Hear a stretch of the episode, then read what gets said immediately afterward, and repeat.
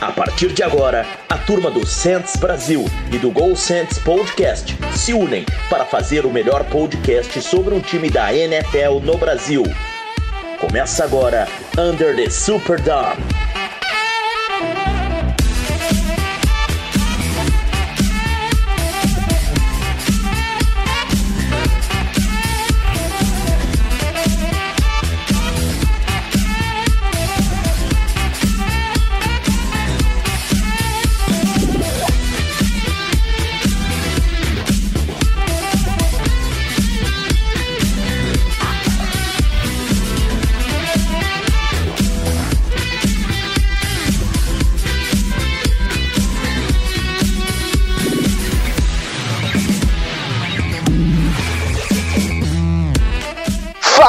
Povo! Estamos começando mais um Under the Superdome. E olha, esse segundo episódio vai ser espetacular.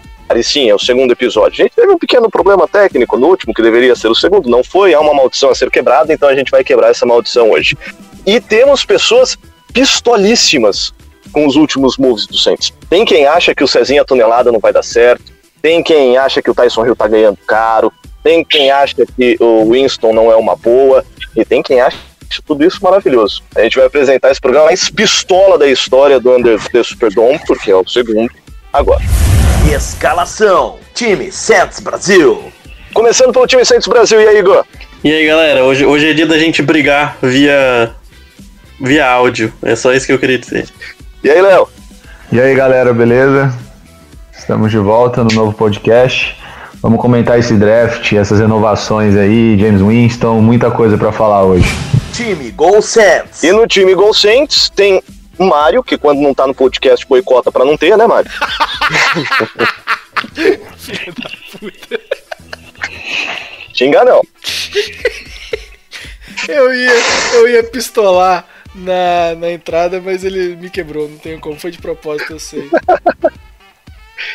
Estamos com o Wolf, que vai ser meu parceiro de tentar segurar a galera.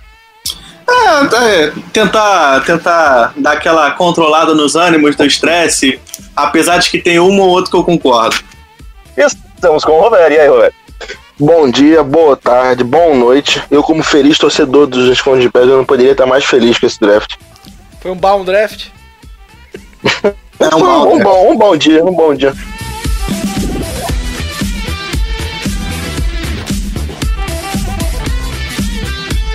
Esse podcast faz parte do site Fambonanet. Acesse fambonanet.com.br.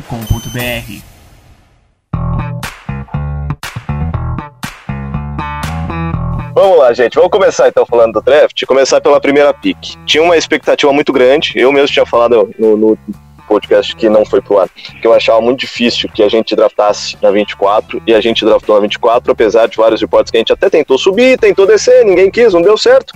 E aí, para alegria geral da nação, nós escolhemos César Ruiz, center de Michigan.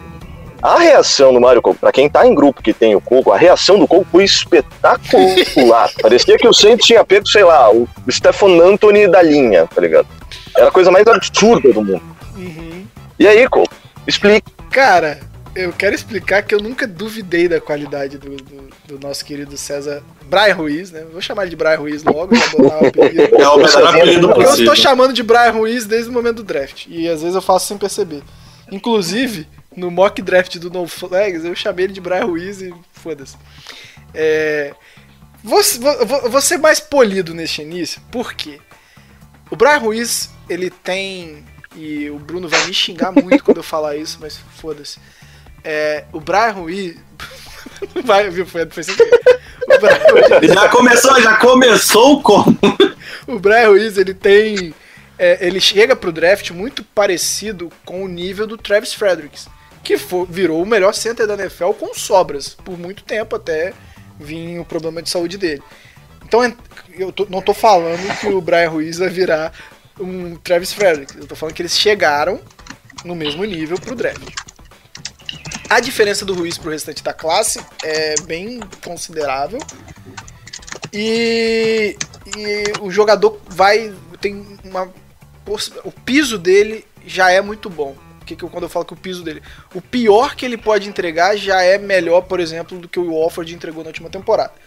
Dito isso tudo, é, você tem uma linha que seus quatro titulares, quatro titulares estão sob contrato e o seu outro titular que está em último ano de contrato vale 12 milhões.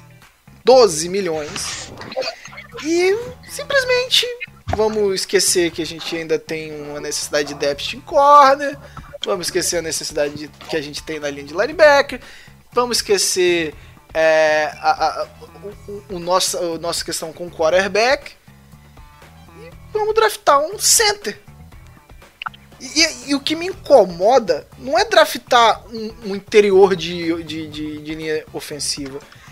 É, é depois cogitar a possibilidade de você pegar o McCoy, que foi o terceiro melhor center protegendo para o passe na liga inteira, um calouro, chegando numa das posições mais difíceis da linha, chegasse de, com uma produção absurda, e você vai deslocar esse cara para guard, porque como center, provavelmente o, o, o Ruiz vai ser melhor. Então não faz sentido é, é, é, perder o talento do Ruiz lendo defesas, que é uma coisa fenomenal. Quem não sabe, ele era quem chamava as jogadas em Michigan. Então é um cara que é muito inteligente, é, lê as defesas, tem um físico absurdo.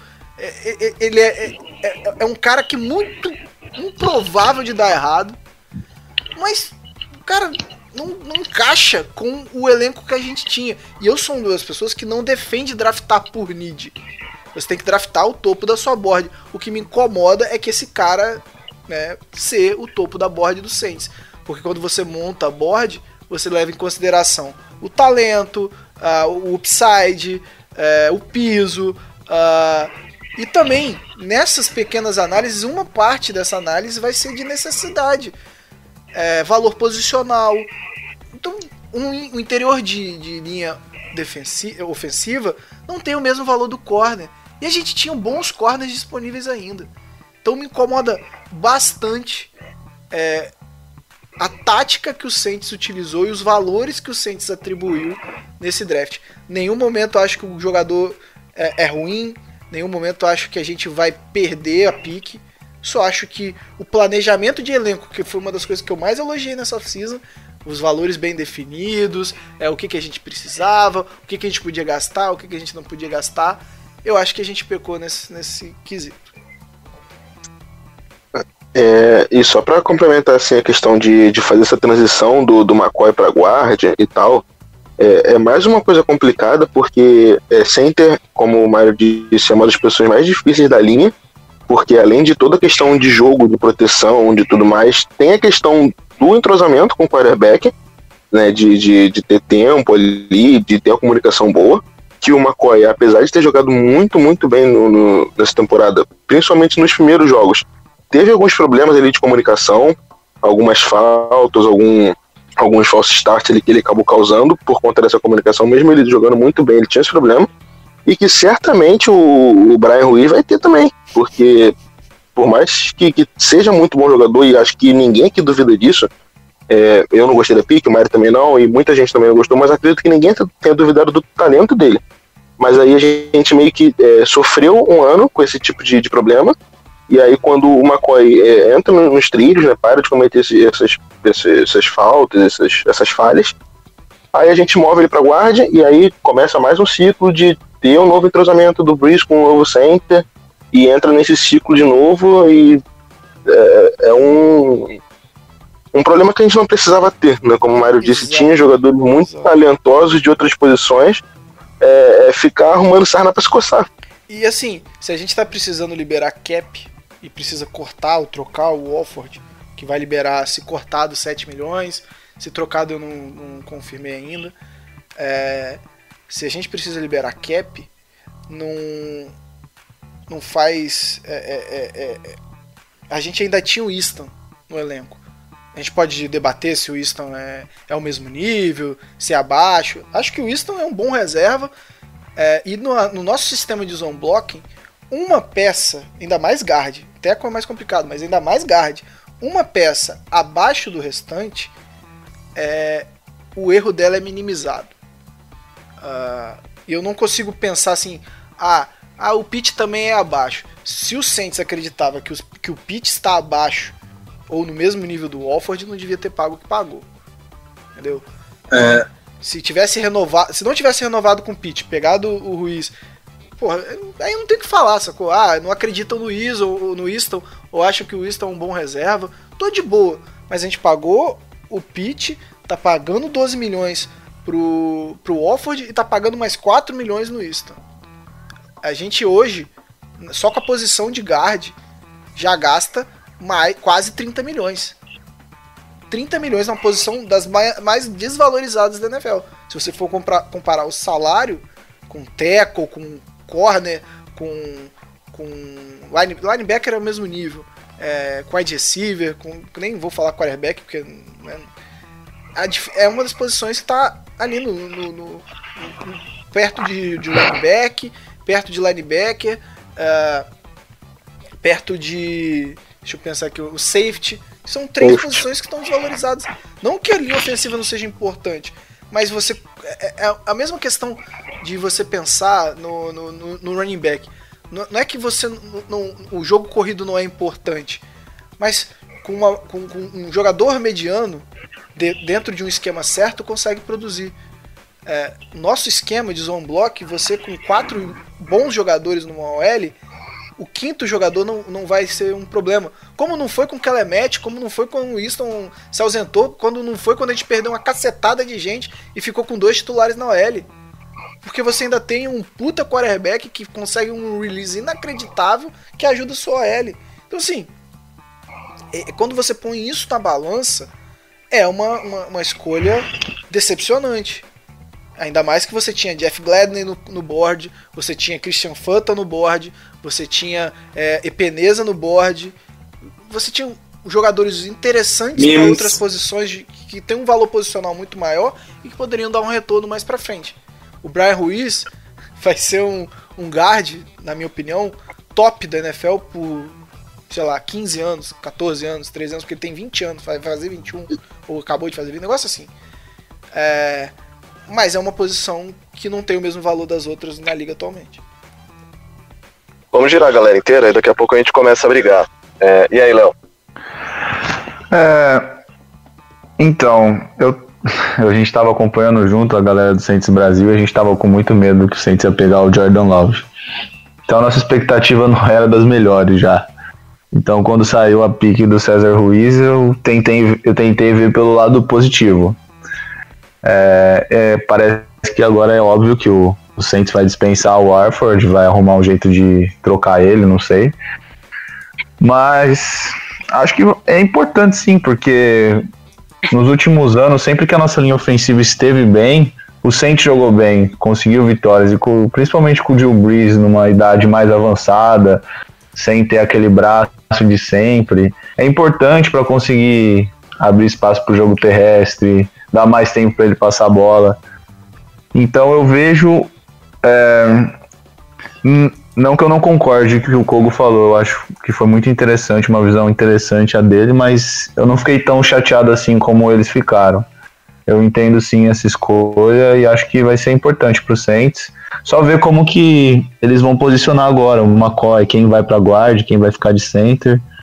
É, mas é um jogador muito bom e espero que não só sirva para proteger bem o Breeze, mas como volte a abrir espaço para o jogo TS, né? Porque o Camara, nosso jogo TS no ano passado foi bem, mas não foi como foi em 2018, por exemplo.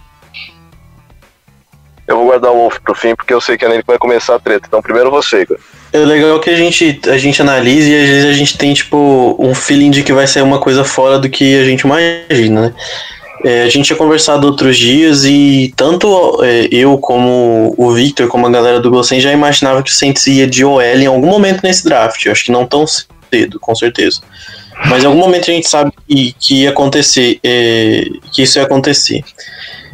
É, como o Léo falou, a gente tava acompanhando junto o draft e, tipo, meu, eu tava desesperado porque eu tinha certeza que a gente ia de Jordan Love. A galera achou que eu ia morrer enquanto a gente acompanhava o draft. E, e, tipo, eu, eu tava acompanhando o Ruiz, olhando de fora, assim, não, não tão perto dessa do, do jogador, não, não, não foi uma posição que eu fiquei acompanhando muito. Até porque eu acho bem difícil avaliar o offensive lineman e tal. Então a gente avalia mais com fala lê mais e acompanha mais com quem conhece mais, mas eu via ele cotado para ser o primeiro o cara interno, né, de linha ofensiva a sair. E, e o que incomoda para mim não é, é, igual o Mori falou, não é tanto o jogador em si. Você vê o, o, Ruiz jogando, cara, o Ruiz fazia chamadas da linha, o Ruiz ele é um cara que em, no espaço ele é fantástico, ele é forte, ele, ele é muito ágil, muito forte. Eu acho que ele tem alguns defeitinhos ali para se posicionar às vezes contra o passe, mas eu gosto do, do, que eu vejo dele assim. Ele tem muita, ele é muito forte e eu acho que às vezes ele tenta compensar os pés que às vezes ele não posiciona direito, mas como ele tem mãos muito boas controlando e, e, a parte de cima do corpo dele é, é, é absurdamente forte, eu já falei isso algumas vezes. é, eu acho que ele tem alguns efeitos que ele vai corrigir. E ele tende a ser um puta center, um puta guard, seja lá como ele joga. O meu maior incômodo é um. O Pitt será que jogou tão melhor que o Warford pra gente escolher o Pitt ao, ao Warford? E aí entra a questão que o Mário já comentou da gente avaliar o Pitt como tackle também, isso me assustar um pouco. É... Outra coisa, eu não queria mexer no, no McCoy. Eu não queria mesmo mexer no McCoy. Eu acho que a temporada de, de rookie do McCoy foi muito boa. É, então, você tá colocando o cara que já tá acostumado na posição, que já entendeu como é um ataque na NFL, e aí você vai mexer nele, por mais que eu acho que ele seja capaz, que ambos sejam capazes. Eu prefiro o César fique como, como center e o McCoy de guard. Eu acho que talvez funcione melhor até pelo tamanho dos dois. Mas essas coisas me incomodaram, assim. O contrato do Pitt é absurdo, eu não concordo com os. Eu, eu entendo o contrato em termos de mercado, mas eu não gosto do contrato do Pitt. Isso me incomoda um pouco. O Warford realmente não vem de uma boa temporada. As críticas ao Warford vêm de, desde a da pré-temporada passada. É, eu tava lendo umas eu tava lendo o Underhill e, e ele comentando que o Warford se apresentou acima do peso é, que eles desejavam na, na off-season. E então eu acho que há uma preocupação com o McCoy há algum tempo. Não é talvez dessa temporada. O, o, mas acho que nessa. Só, só para contextualizar ainda, as críticas uhum. ao, ao, ao Walford, quando o Pitt, a gente teve os jogos que a gente teve problema com o Pitt, o Sean Payton colocava uma culpa é, um pouco em tudo, né, em todo o sistema de bloqueio. E, no, e, teve jogos que, quando o Alford foi muito mal, que o Champeito apontou o dedo mesmo, como raras vezes Sim. o Champeito fazer. É. A gente uhum. viu o Champeito dar esporro na, na sideline, adoidado, mas chegava na entrevista e falava: não, o time perdeu como um todo e tal. Poucas vezes a gente viu o Champeito chegar na, na, na, no pódio e falar: não, realmente esse jogador aqui não, não tá atendendo nossas expectativas. E o Champeyton falou isso durante a temporada, mais, mais pro final, e é, na, na, na pós-draft, ele falou com todas as letras. A gente não estava feliz com o offer. Falou, sim, falou que o Larry ia ter que lutar, né? Ele deixou bem claro que não era tipo o Pete, era o Larry. Falou, Larry, o Larry vai ter que lutar, tá ligado? Então, tipo, é, essa era uma coisa que eu tinha meio que na cabeça que a gente ia adicionar de alguma forma, tanto que eu coloquei um guard. E é bem isso que você falou. É, o Sean Payton, ele tenta. É, até, foi até estranho assim, né? O quanto ele estava incomodado com o Warford, porque não é a primeira vez que ele reclama, ele já estava comentando outras vezes, e tipo, tava muito claro, e eu tava estranhando muito isso. Então, eu acho que ele tá bem mais incomodado com a gente com o Warford, e tipo, eu acho que é por isso que ele foi tão alto. Enfim, é, é, o que o Mário falou. O jogador é ótimo, ele é fantástico, o Ruiz. O Ruiz vai jogar por muito tempo na NFL, vai ser um baita jogador de, de ofensiva. A questão é. Para mim são duas questões. Mover o McCoy, que é o que o Roberto falou, que tipo, ele, eu não, não, não gosto da ideia de mover o McCoy, porque eu acho que ele foi muito bem. E e o contrato do Pitt, o, quão, o quanto o Pitt é melhor que o Warford, né, pra gente dar o contrato, e o quanto que. Sinceramente, eu estava assistindo os jogos eu não sei se, tipo, qual, o, qual que é essa avaliação, sabe? Se o, será que o Pitt foi tão melhor que o Warford é, a ponto de falar, não, vamos renovar com, com o Pitt e já vamos pensar no substituto do Warford? Isso, eu sei lá, eu talvez eu não. Como eu disse, não é a minha praia ficar avaliando linha ofensiva, acho muito complicado. Admiro quem faz com, com maestria. Mas não sei realmente se o, se, o- se o Warford tão, foi tão pior que o Pitt, a ponto do Pitt ser um dos guards mais bem pagos da NFL e o Warford tá nessa. na bubble do roster já. Pra, pra tipo, o Champeito literalmente colocar e falar: olha, filhão, nós, no, no dia do draft já falar: ó, esse menino aqui vem pro seu lugar, então é melhor você jogar. Eu acho que a questão do Alford pesou muito o, o, o ser o último ano de contrato e a idade. O Alford eu acho que tá indo pra 29, 30 anos. Pra fazer 30 Ele tem 29. Mais 30. É, ele tem 29. Então eu, eu acho que nesse caso pesa porque o Pitt tem 25, 26. É, então você consegue ter 4 anos do Pitt, você não consegue ter 4 anos do Alford, ainda mais se ele já apresentou declínio com 29 anos. É, E, e tem a questão do Pitt ser o reserva do Armstead também, né? sim, Aqui, independente de ser um bom reserva ou não, mas é. É, essa questão do Teco pra mim foi primordial no valor do Pitt. Uhum. É, Se ele não É, eu- conseguir eu- substituir o- Armstead com o mínimo de, de decência, que é o que ele faz, ele não é um tackle espetacular, mas o Armstead machucou ele, ele consegue fazer o mínimo. Lógico que é muito ajudado pelo, pelo release do Breeze, é, mas é, é, é, isso pesou pra mim muito no valor. É, e que o Wofford não faz. Se você botar o Wofford de right tackle, você vai sofrer porque ele é pesado. Ele é um guard Uhum. muito pesado, lento. É, É. Mezenez, né? Como o Champeito falou quando ele foi bem em 2000. Mestre nessa. Ele é Mezenez, cara. É isso aí. Então eu acho E- que essas, esses foram os pesos pro Saints renovar com o Pitt. Uhum. É, ter condições de fazer contrato de 4 anos, porque o cara vai, quando acabar esse contrato, vai ter 30. É, Uhum. E aí você, você consegue fazer uma distribuição contratual que vai tirar o cap de agora, se- com, com o, o, o Alford você teria que pensar em um contrato mais reduzido, porque Guard vai até mais ou menos 33, 34 anos, já em queda. A gente pode lembrar o, o, o Grubbs, não, o, Evans. Jerry Evans. é, o, o, o Jabari Evers, quando voltou, quebrou um galho massa, mas assim, Uhum. não foi nada demais. Ele fez um mediano que era o suficiente que a gente precisava ali. Acho que quando o Walford apresenta esse, de- esse declínio, apesar que um ano pode ter sido fora da curva e tá custando 12 Uhum. milhões, pesou na análise do Saints. Eu prefiro pagar 12 milhões pro Pitt, que se eu precisar joga de tackle, que é um bom guard ou um guard É, meio. novo, né? É novo, vai ter 4 anos, eu posso distribuir melhor o contrato do que o Alford, que teve uma temporada pra mim, abaixo do Pitt, até, eu até falei isso algumas vezes no Gol Saints. Ah, a gente tava culpando o Pitt, mas olha o Alford, o Alford não tá bem, principalmente no Pass Protection. Ah, sim. E eu acho que foi isso que pesou. É, eu, eu concordo com essa questão. Vamos só voltar para Pique, porque o Wolf ainda não começou a falar, é, e essa discussão do Pique a gente Uhum. teve bastante no último podcast. É, e aí, Wolf, só pra gente botar um pouquinho de gasolina nessa, nessa, nessa chaminha que tá bem fraquinha, pelo que eu entendi, o, o Kogo preferia que a gente pegasse um Stephanie Anthony, porque ele é linebacker, do que pegar um linha com talento, né? Que filho da mãe. É... Não, segundo as palavras do Kogo era eu prefiro o Jordan Love. Pelo menos eu Meu ficava Deus. menos triste. Meu Deus. Falei, falei.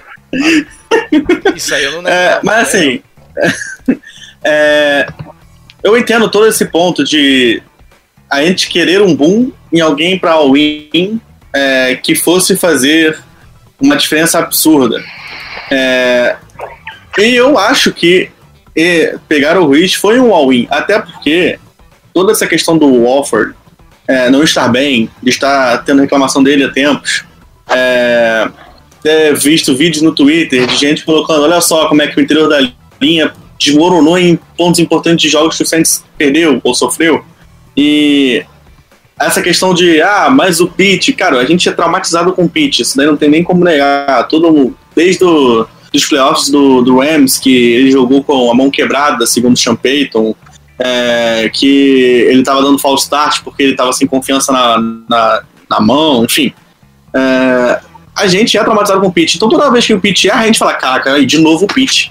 Só que quando os outros da, da linha erram, a gente, fala, a gente meio que fala, ah, acontece. É, o Wofford já vem com idade, já vem com reclamações do, do time inteiro, é, do, do staff inteiro, digamos assim. é, não, tá, não vem com confiança. É, eu acho que. Ah, e sem contar que se a gente, tá, a gente fala tanto do contrato do Pitt, de que ele tem a média, digamos assim, média por ano, sem contar né, as mexidas de, de cap que o, o do Mick Loomis é o mestre em fazer, é, a média de contrato do Pitt para 12 anos, 12, 12 milhões por ano, tipo, é, um salário base, entre aspas, o do Offer também é. é 10 só que o eu Offer acho. é 10? Acho que é 10,5. É, então, e o do Wofford é 12. Se você contar que o Pitt tem 25, o Wofford tem 29, em declínio claro. O Pitt joga de left tackle. O, o Pitt ele é mais leve para um time que usa bastante pull. É muito favorável. É, você não vê o Wofford dando pull que nem o Pitt dá pull. Toda hora que o Pitt dá pull, a gente fala, caraca, olha o Pitt, onde é que foi? O, tá o Pitt correndo sozinho lá na frente. É, o, eu acho que que é, dá para entender muito bem por que a gente renovou com o Pitt e por que a gente se lembra do Walford para puxar o Ruiz ou o McCoy para guarda. Para mim, eu só colocaria o Ruiz como center pela altura também, porque center normalmente é mais baixinho e, e- e- enfim. Mas para mim, os dois são atléticos, os dois têm qualidade para ser tanto guarda quanto center. É, o McCoy se continuar de center, não vejo problema nenhum. Já, tá com, já tem uma, ah, o tempo do Breeze, já tem um ano de experiência. Se o Ruiz virar center e o McCoy virar guarda, também acho que vai pegar rápido. O Ruiz é inteligentíssimo. É, eu acho que o problema do McCoy mais com o false start na temporada passada foi porque começou com o Breeze, no segundo jogo já foi pro Ted Bridgewater, que a linha inteira desmoronou com o Ted no início, porque tava todo mundo meio que desesperado, sem tempo, com medo de não conseguir bloquear e dar tempo pro Ted, aí todo mundo fazia false start. É, e aí depois voltou pro Breeze de novo, que é, também quebra o tempo de novo, vai com o tempo mais rápido, mais lento, porque o Breeze estava com um negocinho no dedo para proteger. É, eu acho muito acertada a escolha. Eu gostei da escolha desde o início, por saber dessa, dessa questão do offer, é, por, pensando em, em Queen ou Jordan Love, eu, eu quase comemorei de soltar fogos, mentira, mas enfim. é, eu, eu, eu, eu, vou ser sincero, antes do draft eu não tinha assistido os vídeos dele. Eu só é, sabia, assim, por alto do jogador. Mas depois, então, do draft, no dia seguinte, quando eu acordei, que eu fui ver os vídeos, eu só gostei mais ainda da pique e não tinha nada a reclamar. É, não foi o all, como, como eu disse nisso, não foi o all-in que todo mundo esperava em outras posições, mas pra mim continuou sendo um all-in. Só não foi o, o boom, digamos assim. Eu É, discordo, do, eu discordo do Mario, né? Jordan Love o cacete. Né, lógico, né, não faz o menor sentido. Mas, de qualquer forma, me, me responda uma coisa. O Saints, ele tem algum buraco muito grande no elenco? Pra mim, não. Não, Muito grande não, mas tem é, a questão Não. do linebacker é complicada porque assim, inteiro não tem problema, porque o Anzalone é muito bom. Agora, o quanto a gente pode contar com o Anzalone é um problema, né? Porque É, é, é, É, mas o- quatro Ah, semanas. o, o, o É, sofre de, o, sofre de death, death com, em, em todas as posições, né? Não, Inclusive, não, não, não, não, O, o, Let, o, Letmore, o Letmore Não. volta e meia sente uma coisinha no tornozelo. não. É, linebacker de vidro. É, OL, alguém sempre se quebra. Não, não, não, não, Eu- não, não. É, eu, eu acho que o maior problema de depth do Saints é cornerback Cornerback, hoje. E, assim, Sim, com certeza. Não, sim, de qualidade que eu tô falando, mas eu tô falando, se você contar que os titulares, só os titulares, tira todos os reservas. Nossa, todo mundo do nosso time tem alguém na- em alguma posição que é, que é de vidro. não, não. é, só que linebacker não, acho que é a pior situação, né? Não, não. Não, mas a gente também linebacker acho a que- gente pega um... Oi. Não, é que linebacker Eu- eu a gente é consegue normal. chegar, a gente consegue chegar no playoff com o Kiko Alonso e o Demário, que é Deus. Mantai Mas Tio, qualquer um do lado do Demário tá, levou o time pro playoff. Mantai Tio. A Só que o pergunta é que a pergunta- dois são prone, né? Então, o Alonso também é prone e o o Anzalone nem se fala. Então, assim, Não, é um risco real de a gente pegar só com o eu- Demário. Eu acho, eu, eu tô nessa com o Caio. Eu acho que a gente precisava assim de linebacker, acabou saindo. é, mas a gente já chegou com Craig Robertson e Mantai Teio. E, É. e ganhou o jogo com Exatamente. Craig E a Robertson e pergunta- Mantai e a com o Mantai pergunta Teio leva jogando uma outra- caralho. É, mas E o a Mantai pergunta- Teio joga é. pra cacete. É, é- é- é esse é o ponto. Uh, linebacker. Principalmente quando ele encontra com a namorada dele. O Mantai Teio Tem que A ter, gente né? não Tem que ter essa piada.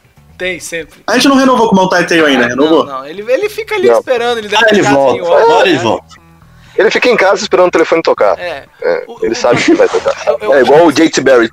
É uma coisa esquemática do Saints. É, o linebacker ele tem é, poucas funções e isso acaba dando um, um, um upgrade, né? Porque você precisa de um jogador para fazer funções básicas, que é se postar, se portar bem dentro dos gaps. O Mantaiteu consegue fazer isso, cobrir alguns passes. O Mantaiteu eh, se destacou é, no college nisso. O Demario Davis virou um monstro cobrindo passe, um monstro. Ele não era assim no Jets, ou pelo menos não, não deram a oportunidade para ele ser assim no Jets. Ó, falar pra você que ele não era assim no começo da temporada passada. Cara, ele virou Ele foi monstro. ficando fantástico durante a um temporada. monstro cobrindo Foi. passe. E por isso que eu me irrito tanto de ter deixado o PJ Williams né, contra o Tarend lá. É, só, só pra eu terminar a ideia da minha pergunta, só pra eu terminar o raciocínio. É, a Vai gente lá. chega à conclusão, então, que não há, não há um- um- uma big need no time, certo? Não. Não. Não há uma certo? Não. Por que não, já que não há uma big need, você proteger melhor a sua maior estrela? porque ele já tem 42 anos. E ele foi Então, aí que você não pode deixar ele se toda. matar. E, e a nossa Foi tão bem protegido que era ele a machucou terceira no melhor da liga sem essa galera, entendeu?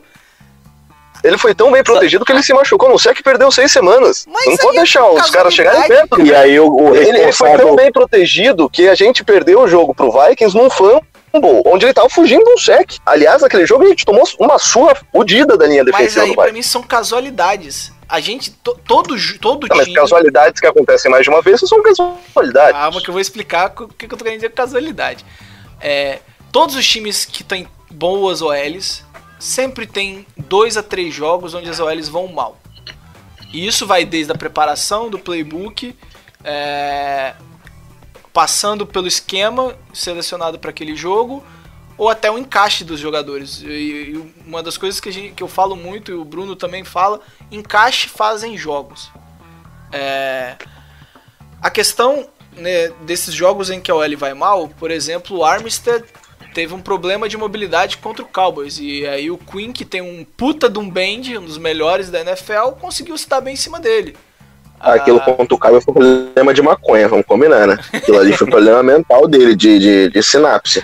o- quando, ele- contra o Minnesota Vikings, a gente estava enfrentando a melhor dupla de DS na liga naquele momento.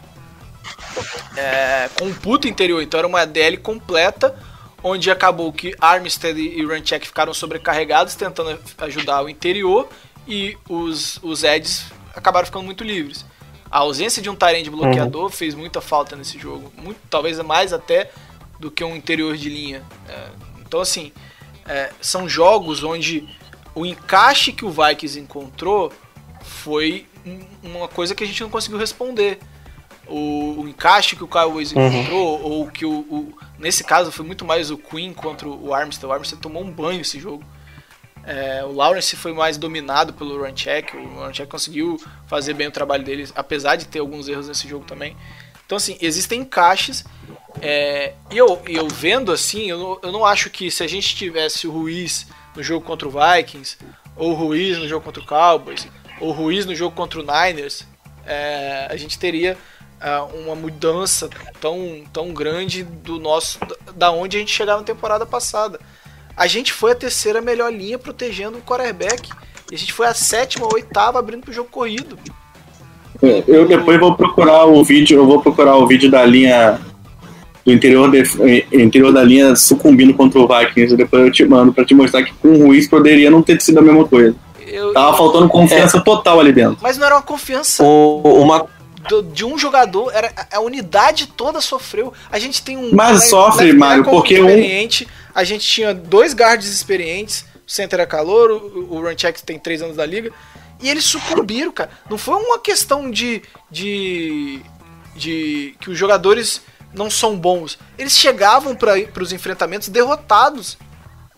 Depois, de- quando o Vikings tem aquele primeiro quarto, onde a, a nossa linha é dominada, o restante do jogo é uma sucessão da gente tentando é, é, é, encaixar o L e não conseguindo. Eu- eu- É. Esse é meu ponto, entendeu? Não, não- não vejo que, que foi um problema do. Eu, eu concordo com o Champeito falar, o Alford foi pior da, da, da linha. Eu entendo o Champeito querer substituir o Alford. Eu só não acho que o movimento para ganhar o, o, o campeonato é pegar um center, um ano seguinte de já ter pego um center, e adaptar um dos dois centers para guard. Porque o Ruiz é muito melhor center do que guard, isso eu garanto pra vocês. Ele é muito melhor center do que guard. E é a mesma opinião que eu tenho em relação ao McCoy. Ele é melhor center do que guard. E a gente vai perder uma dos dois em qualidade. Lógico que vai para mim ser superior ao que o Alford entregou, mas a gente vai perder um dos dois. E, e sendo que a gente poderia ter direcionado é, para mim, nesse caso, eu e de Jeff Gladney, porque a gente tem problemas de slot. Slot corner. O nosso slot corner hoje é o PJ Williams e o Patrick Robson. E eu o tenho CJ? certeza Não, que é- ninguém confia em nenhum desses. Eu, eu acho que essa questão do slot, eu acho que nem é tanto problema, porque o Malcolm Jenkins faz e o Gardner Johnson faz. E o Gardner Johnson eu acho que faz. O, o- você pode é, ajustar, por exemplo, você pode colocar o Jenkins para marcar jogadores maiores e o Gardner Johnson jogadores menores. Tanto que, tanto que quando eu procurei é, corner para esse draft pro Saints, eu queria outside corner. Porque eu não, eu não vi essa necessidade, eu não vejo essa necessidade. Eu acho que o Jenkins e aquele rapaz que veio da XFL, por mais ser, ah, beleza, líder da XFL, show. Mas, tipo, é um cara que joga de slot também. Então, assim, eh, a gente tinha três ou quatro jogadores que fazem essa função. E, e- então não me incomodava tanto. Eu queria um cara de outside. Eu gostava, eu acho que o Gladney podia, podia jogar de outside, Pode, porque ele é meio eu- baixo, eu mas não- pode. É, mas ele é do mesmo tamanho que o de Norris Jenkins. É 1,78. Não é tão mais baixo. É, hã? É 1,78, acho que. Ele- É, ele é mais ou menos o tamanho do John. Eu fiz essa pesquisa porque eu lembro do Rafa Martins comentando que ele tava meio Desculpa, preocupado com o tamanho do 1,83, Glenn. 1,83, 1,83. É, ele é, ele é do tamanho do, do Je- Jenkins, então eu não, eu não ficava preocupado porque eu gostava do que eu via do Glenn em termos de luta, trabalho, assim, eu acho, eu acho ele um baita jogador. É, mas eu, eu, eu pensei nessa questão de cornerback, assim, eu fiquei, durante o draft eu fiquei pensando e hoje me incomoda um pouquinho. É claro que vai vir os cortes no roster, às vezes a gente consegue um cara pra quebrar o galho, porque, assim, pra mim a gente tem dois outside cornerbacks. O PJ Williams não é outside cornerback e o Robinson não é. Isso. Isso aí. A gente precisa. Isso tem que ficar bem claro. Eles não são reservas. Pra mim, eles não são reservas do, do Jenkins e do Letmore. Eles são dois caras que podem. você pode trabalhar em variação de jogadores dentro do slot. Isso aí. É, eu tava até pesquisando, pra alegria do Mario, eu fui pesquisar uma questão do PJ Williams. Nossa. É, o PJ Williams ele cobriu o Tyrene de 83 snaps no ano passado. Ele foi. Direcionaram o passe cinco vezes e ele cedeu só duas recepções. De 12 jardas. Então, pro, assim. Quando ele vai pro wideout, ele, ele tem um pass, pass rating de mais de 120. Não, é por, isso que eu, é por isso que eu falo assim: ele não é outside cornerback. Ele é um cara de slot que, que eu gosto do trabalho dele contra Tyrants. E ele faz um bom trabalho contra a corrida. Então, assim, ele vai ter uns matchups que eu acho que ele vai acabar entrando em campo. Mas, assim, nesse lugar, eu acho que é muito específico. E eu, eu acho que o Saints tem que enten- entender isso. Assim como o Patrick Robson, ele virou o jogador. Foi bem na carreira dele quando ele foi colocado como slot é, cornerback. Ele foi bem no Eagles assim. Então, eu- por isso que me preocupa o Saints não ter esse cara para ser é, outside cornerback. Tipo, e, e- e- e talvez foi o que me pegou assim na escolha em si.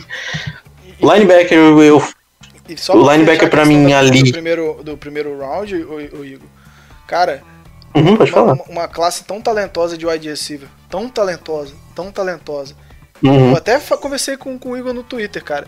Eu não acho que ter o Trequan Smith como terceiro é, wide receiver seja um problema.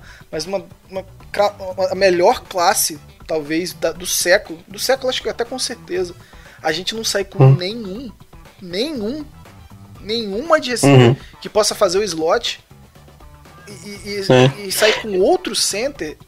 Eu, eu talvez não escolheria wide receiver na primeira pick. Eu até entendo não escolher na primeira pick.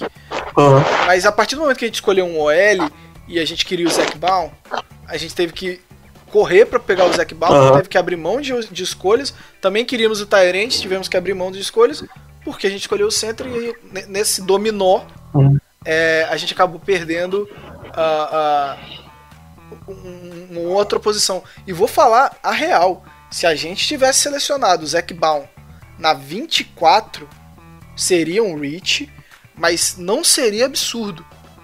Não seria absurdo. Não, ninguém ia falar mal. Ninguém ia falar mal, porque a gente, se, se o Saints pega ele na 24, ninguém ia saber que ele ia sobrar na 78. Ninguém. Uhum. E todo mundo colocava o Zac Baum em final de primeiro dia e início de segundo. Esse cara ter caído pro terceiro round foi inacreditável. Então, assim, é, É. provavelmente eu, eu torceria um pouco o nariz pelo Zac Baum na 24, mas o Zac Baum na 24, a gente criaria condições de reforçar outras posições do roster sem, sem que é, a- a questão de valor seja colocada aí. Como eu falei, não é um reach do Zac Baum na 24, mas o resultado do que o, que o draft do Saints poderia ter pra trás talvez fosse mais positivo do que a, a necessidade que a gente precisou fazer de dois trade-ups é, para conseguir os jogadores que a gente queria. Uhum. É, só comentando, eu até coloquei no, no texto que eu coloquei no, no nosso site é, que seria muito frustrante sair sem wide receiver desse draft. E por isso que eu tinha, eu, eu queria pegar um, um wide receiver bom logo de cara. E foi o que aconteceu, né? Assim, não tava os nomes que eu, que eu tipo, tinha na cabeça, igual o Mário falou. Eu acho que até o Justin Jefferson, Jalen Rigor, eu gostava bastante para pegar ali, mas é, conforme você muda a estratégia de draft, muda tudo, né? Uhum. Partir da primeira escolha, e por exemplo, se a gente pega o Baum, a gente poderia trabalhar outra situação nas. Principalmente na segunda rodada, talvez subir com a nossa terceira escolha, não sei. É, mas eu entendo. É, é o que a gente falou. A gente não. Em nenhum momento a gente desgostou do César Ruiz, nenhum momento. Mas é, a gente tem preocupações quanto a como ele pode prejudicar o elenco no. Como essa escolha pode prejudicar ao longo prazo, no meio dessa temporada. Nem o, o Mário falou, um cara que eu não sou tão fã, mas eu acho que talvez faria sentido era o Epeneza. Pelo trabalho do Epeneza dentro e fora do. tanto podendo trabalhar dentro e fora da linha, né? Como DT, como. Como DE, o Saints tem variação para jogar 3-4, trabalhando como 5 Tech também, então. É, eu, eu gostaria também, mas enfim, é, é questão de dar preferência. O, o Champeito ele acha que a gente tem jogadores confiáveis o bastante no corpo de recebedores. Ele achava isso antes, imagina agora que a gente tem o Emmanuel Sanders. Então, meio que acho que a gente se iludiu baseado no que, mesmo sabendo da, do, do de como o ataque do Saints e como a gente trabalha com. no- escolhendo wide receivers. É, e agora eu, eu até, assim, se a gente olhar o draft como um todo, eu acredito que a gente vai usar mais 12 personnel. Agora Uhum. tem, vai ter quatro Tyrands, se você entender o, o, o, o- Tyson Hill como um possível Tyrant também. A gente draftou um cara que tem muito potencial, ele ainda é cru, de uma universidade pequena, mas potencial ele não falta. Assim, é, é- é- é- é- se a gente conseguir desenvolver esse cara, a gente vai ter o nosso Tyrande aí por um bom tempo. Ele, Uhum. ele vai. Então, assim, pensando em questão esquemática, executando mais em 12 personnel, que, que, que são 12 personnel? Um running back e dois Tyrants. Mais o, o- a linha e os wide receivers, né? Ah, Uhum. A gente colocando Cook e. Eu não vou conseguir falar o nome dele, cara. Como é? Trautmann, Trout- pode falar Trautmann mesmo. Ou, ou mesmo o Josh Hill em situações que precisa mais de bloqueio, é, apesar de o Troutman ser um bom bloqueador. É, Josh Hill, quando precisar fazer uma jogadinha de 30 jardas pra ele no meio do jogo. pois é, mas esse, o Troutman é muito rápido, cara. É muito rápido. Se você pegar o 4 Dash dele, você acha que é um Tyrande. É, do tamanho que ele é. Ele, e ele não é um Graham, que é um wide receiver grande. Uhum. É, exatamente, a galera tem que ter essa ideia. Ele é o um tight end Trautmann mesmo. não é um Tyrant clássico. Ele é um, ele é. É. um Jared Cook mais rápido. É, é- é essa a comparação. Assim, ele sabe bloquear e sabe receber e, e, e- e, cara, se você pega a tape dele, você vai ver recepções maravilhosas. Só que assim, o que, que pesa na tape do Troutman pra ele cair pro final do terceiro round? Ele jogou numa, numa universidade que nunca cedeu um jogador pra NFL. Numa divisão. Ele jogou com criança. É, cara, se você vê o tape, parece que ele tá jogando com anão. Tem um monte de anão marcando. É isso. Esse cara era quarterback no high school, foi pra universidade como quarterback, só que ele cresceu. E o cara falou, porra, você tá, tá tão te desperdiçando aqui, cara. Se você é o dobro do tamanho do restante, vamos botar você como Tyrande. E é isso, sim. É, é, é- é um diamante bem cru. Mas eu, eu vejo que o Saints é um dos times capazes de desenvolver esse cara. E na mão do Drew Brees, você pensar em Jared Cook é, e, e Troutman sendo evoluído, é, Emmanuel Sanders é, e o Michael Thomas, me minimiza um pouco essa, essa, frustração de não ter saído, pelo menos com um slot receiver ali no quarto round. É, uhum. Mas uh, é, a gente ainda vai ver como esse cara tem que se desenvolver aí. Eu, eu, eu fiquei feliz com o draft. Acho que os nomes, se você pegar os nomes, são nomes que o Saints realmente atacou a qualidade, entregar um, um, um, um, poucos jogadores, porque vamos supor que a gente draftasse sete jogadores. Eu apostaria com vocês aqui que no mínimo quatro não estariam. No mínimo, chutando baixo. Uhum. A gente lembra o draft de 2018, onde a gente ficou com dois. Uhum. Só sobrou Trecon Smith e Marcos Davenport. E mais ninguém desse draft. Ninguém. Então, é, é preferiram a, a, qualidade, o nosso elenco já é muito bom, vamos dar qualidade e não quantidade. Quantidade a gente vai lá no Draft Free Agents uhum. e vai que a gente acha outro Turtle e outro é, doente Harris lá pra. pra né, do, doente Harris foi ao Pro, cara. Ao Pro, no Draft Free Agents. Ao Pro. Shy Turtle foi incrível o que esse cara fez. Ele foi da seleção do, do PFF pra. Ele jogou demais, velho. E ele fez uma das melhores lances da temporada, que foi fazer o Matt Ryan comer grama, gente. Aquilo ali é, é teatro pra fazer um quadro com aquela imagem. Uhum. Então, assim, é frustrante, mas tá, eu consigo entender. Cara, no dia do draft, uhum. tá todo mundo aqui de prova. Eu tava possesso, possesso. Muito. Eu fui dormir eu 5 horas da manhã, puto. Puto. e por, por, esses motivos, mas hoje eu consigo parar e falar, pô, beleza, a gente tem um puta, uma puta linha aí para no mínimo três anos. É, se você pensar o Warren Check renovado, assim, a gente tem linha para quatro anos. Não, aí, tem. No mínimo. Tem para mais. Mas o Armstead tem, tem para mais, de boa. O tempo que o offensive tackle joga. Então, assim, linha ofensiva, e, e eu sou da, da galera que um time de futebol americano se faz pelas trincheiras, a gente tem as duas ótimas trincheiras. A OL e a DL são inegáveis. A nossa DL foi a que mais pressionou no ano passado. A nossa OL foi uma das uhum. melhores da liga. É, eu fico chateado de, de, de, de, uma classe tão boa não ter pego, é, nenhum, nenhum wide receiver, de ter passado Jeff Gladney e, e, e Christian Fulton. É, então, eu fico com essa dualidade. Ah, se fosse para pensar em nota pro Saints, até critiquei o, o né, que ele tava concordando com o Two Minute Warning, não, não, lembro o nome do cara agora, que deu um C+. É, e depois parando para analisar, eu acho que eu daria um B-, que não é muita diferença aí. Do, do ah, é o que eu falei.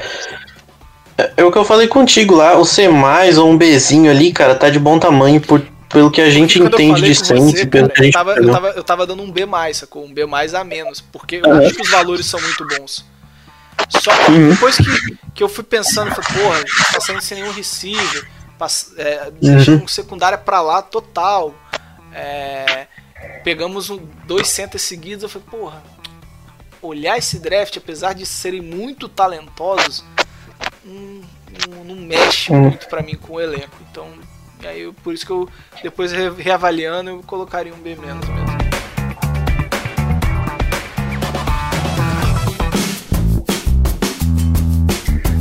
Bom, gente, vamos seguir. Dá pra gente ter feito um podcast só com o draft, né? Mas o Saints, ele guardou boas emoções. É, é, o Saints não deixou, ele guardou boas emoções. É, e agora a gente vai entrar num outro assunto. O Kogo falou que ele estava possesso, e tem um que ele ainda está possesso. Isso, eu tô indo. É, ontem, nós anunciamos a excelente renovação de contrato com Tyson Hill. Ele assinou um contrato baratíssimo para esse jogador super valioso. A gente está pagando a bagatela de 21 milhões por dois Ai. anos, sendo que apenas 16 é garantido. Ai. É um valor pequenininho para um, um quarterback reserva. É, e, e, é isso, né, Wolf? Vale muito a pena, né, cara? Olha, eu. Esquece o resto, vamos conversar só nós dois aqui. Eu sou, eu, sou do, eu sou do time, eu acho que o Rov também é do time. Não, o Rov? Não, quem é do time? Acho que eu sou o Léo. É, é o Léo, verdade. O Léo e o Rov são do, são do time que. Não é um preço. Não é um preço maravilhoso, mas pelo que ele tem nos proporcionado Não, E o que ele pode essa continuar nos proporcionando. Deus. É, eu acho, mano, eu acho que não, eu não vejo pro- problema, não. Como o, lá no grupo, não lembro quem foi que falou, acho que foi o Rafael que falou, eu acho que ainda 4, 5% do cap é pouco. Eu acho. O cara que faz tudo, faz tudo que ele faz, ele possivelmente será. Se tudo der errado em 2021, o plano B aparentemente está sendo ele. Eu acho que foi um preço, sei lá, aceitável, bem tranquilo de aceitar. E se Cara, pensar, o cara vai ser- o cara vai 16 ser- mil. O cara vai ser nosso terceiro wide receiver, esse pá. Não, Então, É, vai ser um terceiro agressivo, vai ser um tie-end útil, ele vai poder fazer jogadas de option, ele vai dar uma amplitude para ataque gigantesca. E se você pensar, é, são 16 milhões garantidos, e aí tem muita coisa que é, é, é bônus, né? Uhum. Em 2021, por exemplo, ele entra com um contrato de 10 milhões, é, sendo que 5,72 é garantido e o restante é basicamente bônus só que ele vai receber. Ah, e, É. e, e, e É um pouquinho mais alto do que o contrato de um backup. E quando faltar, e quando faltar abraço pro Breeze, ele que vai estar dando bomba. né? Exatamente. Ou quando falta perna, É, pistolar? ou exatamente. quando falta Pistolar já? bloqueio. Eu já posso pistolar. já. Não, calma. Calma aí, velho. Mário. Calma aí, Mário, porra. Que pressa é essa? Tá, é é que vocês estão falando, a parada tá vindo aqui no pulmão já. Ela já- chegou aqui. Calma, calma, respira. Você vai sofrer bastante agora. Nossa senhora. Mauro, I feel you, Mauro. I I feel. Não, mas, Vai, vai. Eu entendo perfeitamente. Eu vou depois aí o Mario começar a gritar aqui sozinho enquanto vocês ouvem, gente. É, mas é, é mais ou menos isso que o Wolf falou mesmo. Não vou falar que é um contrato, porra, maravilhoso, tá ótimo. Quer dizer, é pra ele, né? O Taysom foi maravilhoso. Pra ele é. Agora. Agora eu também não vou, não acho de todo ruim, não, porque é um cara que impacta muito no, no, no nosso jogo e que tem um, uma importância muito grande no playbook para executar diversas jogadas, né? É, ele vai receber porque ele é o running back 3, porque é o tight end 2 ou 3, é o receiver 3, é o QB 2, 3, não sei. A ver a situação lá daquele outro que eu não vou nem comentar. É, enfim, é, é, é muita coisa num, num jogador só. Então, eu acho que foi um pouquinho caro, sim, mas assim, nada absurdo, nada é, assim, totalmente fora do, do, do padrão. Porque Eu tô não adianta ver como, ah, nesse momento. pô, Tô vai- mordendo meu braço. Cara, mas olha só, se você pensar. Se você pensar que pelos reportes que a gente está recebendo, de que o Winston vai receber como QB3, sendo QB2, e o Tyson vai receber como QB2, sendo QB3, aceitável. calma aí, calma aí, calma aí, calma aí, deu dor de cabeça aqui. nesse momento. agora. Ué, aqui. Os reportes que, o reporte que saiu hoje, que o Mário até, até emocionou, foi de que o, o Inominável, que eu nominei há pouco tempo atrás, é, vai receber um, a- bem abaixo do que um backup recebe. O, o Taysom Hill recebeu um pouco a mais do que o backup recebe para jogar de tudo que é tudo que serve ali na, na, na- no time. Calma, Mário, continua Ô, Mário, bolando o cotovelo. Um Mário. Mário, faz a soma, faz a soma aí do Não salário vou fazer de um running back fazer a conta. com o Tyrande, Eu tô com, com wide números, eu tô com receiver, números, deputado. com Eu tô com quarterback. números. mas número quê? de estatística? Não, eu tô com números de dinheiros. Boa, Mario. Call me the money. Eu, eu- e o Mario vamos destruir vocês aí, só explicar. Calma. Cara, a gente tá pagando. Depois, calma, Mário. Calma, Mário. O cara tá me botando coleira. Respira. Não. Cara, vai encerrar o podcast. tipo, cara, calma, Mário. E aí, Léo? Não, então. é, imagina, eu não imagino um torcedor que ficaria feliz em saber que o Tyson Hill foi embora para outro time por causa de dinheiro. Para fazer a mesma coisa em outro time, porque ele vai receber mais em outro lugar. Com certeza teria algum time louco que ia fazer isso. É, o último jogo da temporada passada é um exemplo de como ele é diferenciado e que como ele pode fazer diferença do time. O segundo tempo do ataque do Saints foi basicamente bola pro Tyson Hill sair correndo. E deu certo. A gente achou uma forma de conseguir empatar aquele jogo muito porque o Tyson Hill ajudou. Eu não acho que ele tem. con- é, na minha opinião, ele não, não, tem muito futuro como quarterback, mas fazendo aquilo que ele. é, sendo o canivete suíço, sendo o terceiro wide receiver, aparecendo em várias jogadas como Tyren, bloqueando também. É um cara explosivo, você vê ele correndo, cara, você fala, meu, esse cara tem raça, ele corre com raiva. Não é porque né, a gente estava discutindo antes do podcast aqui sobre o, o nosso recebedor. Caramba, esqueci o nome dele. Ted Trequan. Ted É, o. Ted- Parece que ele é preguiçoso, que ele corre a rota preguiçoso. Não, você vê o cara que tem raça, que se dedica. Claro que não é o contrato que a gente queria, que acho que ele vale, mas, pô, o, você perder um Tyson Hill por causa de dinheiro, eu acho que o ataque do Saints perderia muito, cara. É, nesses últimos dois anos ele provou ser um diferencial muito interessante pro time. Tem vezes, tem, existem vezes que o Saints abusa. Pô, tem hora que fala, meu, não, tira o cara daí, deixa o Breeze aí. Ah, tem hora que enche o saco, sim, mas, pô, tem hora que ele é importante de verdade. Pô, o cara recebeu o touchdown pra caramba na temporada passada, recebendo passe. Ele é, ele é quarterback, velho. É, ele joga no Special Teams também. Então, Bloqueia punch que salvam nossos jogos. sim, então. É, eu sei que o pessoal vai, vai falar que o contrato é absurdo pelo que ele é e não sei o que, mas eu duvido que teria um torcedor que ficaria triste, ficaria feliz em saber que ele foi embora por causa de dinheiro, porque ele realmente é um cara que ajudava muito, ajuda muito Saints. Então eu, eu gosto muito dele e fiquei feliz com a renovação, sim. Legal, então agora a gente encerra o Under the Superdome. Muito obrigado para todo mundo. Essa- essas opiniões maravilhosas sobre o Tyson Hill, que foi excelente, a gente vai embora. Ah, fala, Mari. Gente, é o seguinte, eu adoro o Tyson Hill. Adoro. Ele é um, um cara que torna os jogos divertidos. E- Agora a gente pode encerrar. Pronto. Eu já mesmo, meti a atenção seletiva. Eu discordo muito quando as pessoas falam, ah, é melhor bot... se, se é pra correr, é melhor correr com o Camara. Se é melhor passar... pra receber, é melhor o Michael Thomas ou o Jared Cook. Fala, fala o nome do cara aí, por favor. Meu querido Felipe Vieira e, o- e o Bulho, eles falam muito isso e eu discordo é, saudavelmente deles. O bagulho? Ah, não. Quer dizer, não. o Bulho, o Bulho não discordo tão saudável assim, não. Mas o Felipe Vieira eu gosto bastante, mas ele tem essa, essa visão e eu Lipe discordo. Vieira, me dá desbloque aí, Lipe Vieira, tamo junto. É, porque se você pensar dessa forma, você invalida qualquer trick play. Qualquer. Se você. Ah, ah porra, então nunca vou passar com o running back. Igual fizemos com o Camara em algum momento. Não, toda trick play fica invalidada com esse argumento. É, e, o, e o Sean Payton conseguiu ver no Tyson Hill algo que vai além da trick play. É, quando você põe o Tyson Hill em campo, na cabeça do Sean Payton, né, que é genial, que na cabeça do, do time adversário tem que. Porra, eu tenho que parar esse cara correndo, porque ele é uma máquina.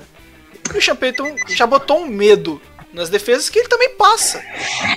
Então, assim. é- é só que o Matheus tem a melhor definição do Tyson Hill passando. Se o Tyson Hill soubesse passar a bola, ele seria o melhor jogador da liga. E, tipo, Da história da liga. E assim, a- fica bem claro que ele- o problema é ele não sabe passar a bola. Ele é o quarterback. É, se a gente for. Ah, beleza, ah, ele é quarterback só de vez em quando. Vamos pensar nele como running back tight end. Ele é o maior da história de running backs e tight end. Jogadores que fazem as duas funções, né? Que agora já é mais comum. É o maior da liga. Com sobras, não é com pouco. Você pega o Kyle Check, que é um fullback Tyrande, que foi um contrato que, que eu considerei absurdo, e a gente tá pagando mais. E o Kyle Check foi essenci essencial. Não tô falando que ele ajudou, ele foi essencial na campanha do São Francisco 49ers pro Super Bowl. E a gente tá pagando mais no Tyson Hill. E se a gente for pensar nele como um reserva, um quarterback reserva, ele é o, o jogador claramente reserva mais bem pago da história. É- é- são esses valores. Dito isso, depois o, o Igão vai complementar com o desabafo dele. Tentando. É, é- é- é difícil entender o que o Saints quer com essa renovação. Porque claramente ele não vê o Tyson Hill como quarterback do futuro, porque senão não daria um contrato só de dois anos. Ao mesmo tempo, por que, que pagou tanto se não é o quarterback do futuro? Você tem noção não bate, não, não encaixa. Ele tá ganhando mais que o Ted Bridgewater ganhou nos dois contratos que ele assinou com a gente. Ele, ele é o plano B se tudo der errado, Mara. Porque o que eu acho realmente é que a gente vai atrás de alguém no draft, vender a alma pelo draft em 2021, ou se sobrar um Derek Carr da vida, a gente vai pegar ele no, no, na free agency e é isso. Eu entendo, Josh Rosen. eu entendo, eu entendo essa questão de ele vai ser nossa nossa plano B se tudo der errado. Consigo entender isso. Mas você não paga 21 milhões no plano B, gente. É 21 milhões. Um jogador que não é um quarterback. Ele não é. Ele pode, pode calar minha boca, chegar no início da temporada e começar a passar a bola maravilhosamente. Ele tem alguns relances de bons passes, né? Eu lembro um passe pro Michael Thomas na temporada, foi maravilhoso na sideline. É um ball placement lindo. Mas também já vi coisas bizonhas dele passando a bola na pré-temporada. Que é um nível Mas, Mario, competição assim, muito menor. É só uma dúvida. Por exemplo, se a gente for utilizar ele como num, num espaço, num rolo parecido do que a gente teve com o Vikings. Porque claramente o Breeze ele tem uma ideia de áudio ou de é, rap, enfim. Sim. E, e o Tyson Hill ah, é um cara que vai correr, que é bull rush praticamente. Isso. Então, se a gente, sei lá, dividir um pouco mais os snaps, em vez de dar 40 é, bolas pro Breeze, pra, pra ele lançar, você dá 25 e põe 15 vezes o Tyson Hill pra correr 10 e lançar 5. Fizer isso por jogo, mesmo assim ele não vale? Não, cara. é- Isso tirando as outras funções. eu- Isso eu- só é, como aí, QB. aí você tá falando de tirar o Drew Brees em 30% dos snaps. E o Drew Brees sem uma Mas o mão. Drew Brees não consegue jogar todos os, os porcentos dos snaps. Mas o, o Drew Brees sem uma mão, ele é melhor que o Tyson Hill passando. Se você der o Drew Brees lançando como você, cotor, você guarda ele pro momento mais importante. mas não, não existe Não, isso, cara. Não existe Não, isso. cara. Você Não dá, posiciona não o dá. Não existe, cara. O Tyson Hill é maravilhoso fazendo o que ele faz, porque ele entra às vezes e de vez em quando. A defesa nunca tá preparada, mas se você deixar a defesa se preparar, vai acontecer o que aconteceu com o Tim Tebow. O primeiro ano do Tim Mas, mas, é mas tô inacreditável. é uma participação dele de, sei lá, 20% under center. Ah, Não, Mas mesmo, mesmo quando você tá preparado pro Tyson Hill é complicado, né? Quando ele vem Complicado. correndo pra cima de tu, tem que dar com a barra de ferro no joelho dele pra parar. Cara, mas, mas uma, é uma hora. Uma, uma hora, o que me incomoda no Tyson Hill não é só a falta dele de habilidade total em qualquer posição que ele joga, porque eu acho que ele não sabe jogar em, do jeito. Tipo. Peladeiro, eu, peladeiro, famoso eu entendo que o, o- É, velho, tipo, ele é um puta atleta. Isso. Tá ligado? Eu tava olhando os números de combine dele, velho. Ele é um animal. Ele é um animal correndo.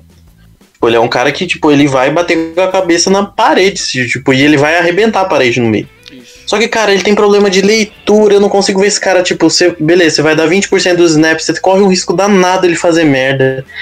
Ele é, é legal as jogadas dele porque dá certo. E, tipo assim, é só por isso. Porque ele foi. E, tipo, dá, dá certo das maneiras mais erradas possíveis. ele tem muito erro de leitura. Pois é. Ele tem muito erro em read option. E, velho, é que, tipo assim, ele atropela os caras. E Mas não vai ser toda hora que vai atropelar. Os times vão se preparar e marcar ele. Porque sabe que ele vai ler errado. Exato. Que ele vai correr com a bola de cabeça no muro. E não vai dar, velho. E- e- Tipo assim, não vai dar. E aí você, você tem é, uma questão é, que foi o que me preocupou mais ainda, porque eu fui tentar fazer uma leitura do que o Saints está pensando. O que que passa na cabeça do Saints contratar um, um- um assediador, para não dizer outra coisa, é, como quarterback, Criminoso. é, como quarterback reserva e ainda renovar com o Taysom Hill. A única coisa que me vem à cabeça, eu vou agradecer até o Alan, o- o- ele é o Enzon51 no Twitter, aliás, um canal inacreditável de bom para quem gosta de acompanhar táticas e análises táticas. Quem Sim. segue é muito, muito bom, um dos caras que, que mais conhecem de análise tática no Brasil e tava aí totalmente escondido e, e, e agora tá, tá aparecendo mais. É, ele falou, Mário, eu só consigo entender isso de uma forma. O Saints é, tem hoje um playbook pro Breeze. Ele precisa de um, de um backup que consiga executar o playbook do Breeze. Com isso, a- eu consigo entender a contratação do, do Winston. E os dois anos são para entregar em 2021 o Tyson Hill a chance dele ser quarterback. E assim, Se você tá se Com preparando 30 anos de idade. com 30 anos de idade. Exatamente. 30 Obrigado, anos, ele não cara. é um garoto, Obrigado. cara. Ele não, Ele não tem 23 anos, velho. Só uma hora pa- ele só é físico. Uma hora o físico dele não aguenta Exato, bater de o frente com o Kenilton direito. Um trator em 2014. Um trator. Quem parava o Kenilton em 2014, gente? E o cara hoje é um, é um, é um, um- um engodo de quarterback. Que não pode sair do pocket. Miller, Von Miller parou o Kenilton, é verdade. Bom, boa lembrança. Ótimo, inclusive. Ô, saudade. Ô, saudade. É, então é, é, você não paga um 21 milhões num, joga, num quarterback de 30 anos porque ele pode ser um wide receiver 3 ou 4, um running back 3, um, um tight end 3 ou 4. E, e aí você pagou esse cara e ao mesmo tempo você draftou um tight end, você draftou um Tyson Hill 2.0, subiu no draft para pegar um Tyson Hill 2.0. É, e aí você renova com o cara. Pô, beleza. Né? Joga com ele na tag. Ele aceitou jogar na tag, ele assinou. Ele não falou, não, não vou jogar não. Ele ia jogar na tag. 4 Uhum. milhões. Aí ano que vem você Tava ótimo, velho. Paga 10 milhões pra ele. Se você paga é, 4 milhões esse ano, 10 milhões ano que vem, são 14. É uma economia de 6 milhões. Sabe? A A, matemática a questão não que eu, que eu percebo, a questão que eu percebo, e os reportes falam isso, é que o Saints tinha muito medo de chegar no fim da próxima temporada e se quiser dar uma franchise tag nele, ser obrigado a dar uma franchise tag de quarterback. Ai, Agora, pelo menos, se o Saints quiser manter ele. Não, é, é, se ele, dependendo da quantidade de snaps que ele jogasse como quarterback durante esse ano, a franchise tag dele no, no- no fim da temporada era de quarterback. Isso não é um negócio negociável. Não dava pra chegar pra ele e falar, não, vou te dar uma franchise Cara, tag de Tyrant. se ele chega numa situação de off-season, onde ele não renova com a gente, sai, e a gente pensou em colocar franchise tag, é que ele teve uma ótima temporada. Dito isso, A gente, vai- botou, a gente botou um, um tender de first round nele. mas são 4 milhões, cara. Não tem de Tá bom, mas Aí eu isso mostra que a gente quer manter ele.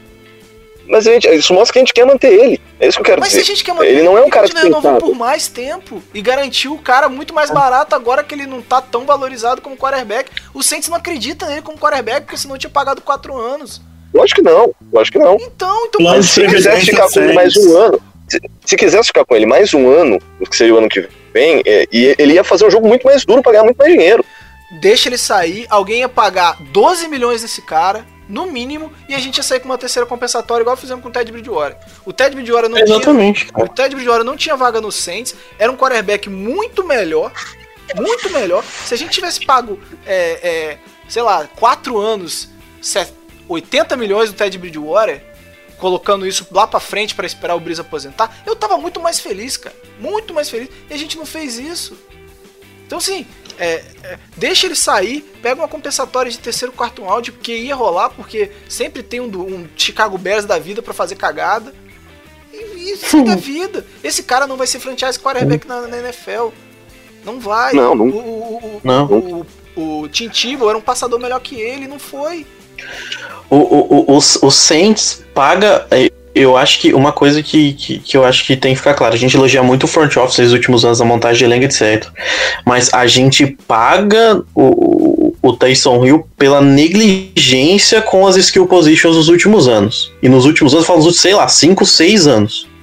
É porque a gente tem muito a gente teve position em contrato de calor, né? O que permite essas loucuras. É, tipo isso. Tipo, a gente, a gente negligenciou muito a posição. Por isso que ano passado a gente falava, ó, a gente precisa de um wide receiver. Há quanto tempo a gente fala que a gente precisa de um wide receiver? Não é de hoje. E lembrando, cara, Sabe, a gente fica feliz quando- tem 33 anos. E a gente passou Exatamente, uma classe tá. de, de wide receiver é, sem pegar ninguém que possa substituir esse cara. Ag- Tem- tem- Agora você fala pra mim, ah, a gente tá pagando. ah, ah, Agora você fala pra mim, a gente tá pagando pro cara ser o wide receiver 3. Cara, me desculpa, não dá pro Tyson Hill ser o wide receiver 3, não dá pra você acreditar. Ou você ensina o Tyson Hill a jogar alguma coisa direito, ou você não ensina nada. E ele não sabe jogar nada direito, velho. Eu, eu, eu, eu- e tipo assim, eu adoro o Tyson é legal pra cacete ver ele em campo. É, legal pra você vê que ele cacete. tá se divertindo, cara. Ele tá adorando estar ali dentro, porque esse cara É, quase velho, ele tá feliz. a carreira. Esse cara quase Mano, eu, teve, teve eu, eu, se fudeu na vida pra caralho. E agora teve a Sim. oportunidade. Eu acho muito maneiro. Mas deixa outro time pagar. Alguém ia pagar essa porra. É, é tipo, tipo assim, velho. Tipo assim, ah, jogou com a Tender 4 anos. Ah, vai pra outro lugar. Ah, muito bom, muito obrigado. Isso a gente adora você, você vai estar no nosso coração pra sempre. Isso. Seja feliz aonde, aonde quer que seja, tá ligado? Tipo, É. há uma fé no Tyson Hill que, que me deixa maluco, velho. A galera pira no Tyson. Velho, o cara conseguiu 400 e poucas jardas ano passado. Não é como se ele tivesse um trabalho absurdo, sabe? Ele jogou de Tyrande porque literalmente a gente não tinha um Tyrande decente. Machucou o Jared Cook, velho. A gente teve que chorar pra alguém conseguir jogar. Não, a gente teve que não tinha pegar Tyrande saindo do nada, cara. A gente pegou uns três Tyrands aí, machucava o Tyrande. Aí vinha outro Tyrande, machucava É. outro Tyrande. Perdemos o fullback. E, e aí começou os Tyrands a jogar de fullback. E assim, Velho, 2018 a gente jogou com o Ben Watson aposentado em campo, velho. Você já viu um cara aposentado tá dentro de campo? É o Ben E Watson. sentiu, sentiu muita falta quando ele foi embora, quando ele se machucou, inclusive, né? isso. Sim, era o Ben Watson não jogou nada quando ele voltou pro Saints. Ele não conseguia bloquear, ele não conseguia, ele não conseguia fazer nada. Então, tipo, a gente tá, tá pagando pra um cara que não sabe fazer nada direito porque ele é divertido. Já, pra mim, essa é a opinião. Eu acho que o Tyson Hill, tá, eu entendo a tática, etc. Mas eu acho que a gente tá pagando por um cara que, ele, que, que a função dele é ser legal em campo, tá ligado? Ele é divertido ver ele em campo. É. Não que ele é o mais eficiente do mundo. Tipo, ele não, ele não pode participar de muitos snaps, porque a gente tira. Pô, você vai tirar o Trautmann de ganhar experiência na NFL pra colocar o Tyson Hill em campo. Que ele tem. tá- E outro detalhe que a gente esquece, e o Roberto lembrou, ele, tem, ele vai fazer 30 anos. Ele não tem 23. É, porque ele Eu- tipo, não é um então cara ele que entrou na NFL com 27 anos. É, tipo assim, não é um cara que você vai. Ah, ele tá aprendendo a posição. vamos- Agora ele aprendeu, vamos dar uns snaps, é 23, 24 anos, beleza, show de bola. Eu entendo, isso acontece direto na NFL. A gente cansa de. O próprio Jimmy Graham era jogador de basquete e ficou. O Cozinha, mas Tyson o Jimmy tinha 2.0 22 aí, anos. Cara, o Tyson Hill 2.0 tem 22 anos. É, tipo, esse cara, beleza, o cara é um cavalo, bota ele pra bater cabeça, tá ligado? É um cara que você pode Ele é um cavalo mesmo. montar ele, sabe? Ele é um cavalo mesmo. Puta que Ele é gigantesco, aquele maluco. Ele é 6 Não, e 5, eu- eu- velho. Ele é eu muito. desse filho- Eu prodei desse filho da puta. Eu vi, mano. O moleque é, é bizarro. E, e- e O esse, moleque é bruto mesmo. esse movimento é, de renovar e, e trazer um Tyson Hill 2.0, não, não eu não consigo. Fica mais difícil de entender ainda, entendeu? A única. E aí, o, o É, outro, outro lado que eu consigo pensar é, é a questão de ídolos. É, e- e- entre muitas aspas, tá, gente? Mas manter um, cara que tá que se destaca é interessante pra franquia como gerar dinheiro, vender camisa, atrair Uhum. torcedor. Por que, que você acha que o Dallas Cowboys renova com o Zeke Elliott? Não é porque a posição de running back tá valorizada. É porque ele vende camisa pra cacete, ele leva a gente pra, pra ver jogo, ele traz Uhum. mídia. Tyson Hill trouxe isso pro Ele centro. leu como Tyrande, ele leu como coisa. Todo jogo tinha um gráfico. Exato. Todo dia você viu um gráfico. Então, assim, é, é interessante pro time como é, atrair dinheiro. E a gente tem que lembrar que são franquias, que é um, são, Uhum. estão procurando lucro. New Orleans está no mercado pequeno, sempre sofreu por estar no mercado pequeno. E, e- e talvez tenha visto no Tyson Hill uma forma de gerar dinheiro para os próximos dois anos. Eu consigo entender, mas Franchise eu tô aqui para analisar elenco, para analisar cap, para analisar produção e analisando esses, esses pontos, a renovação é sem sentido algum. Eu- eu- e- Você, você citou, Mário, que ele, ele tinha aceitado assinar a, a- Sim, ele ia jogar com a Tender. Ele ia jogar com a. Tender.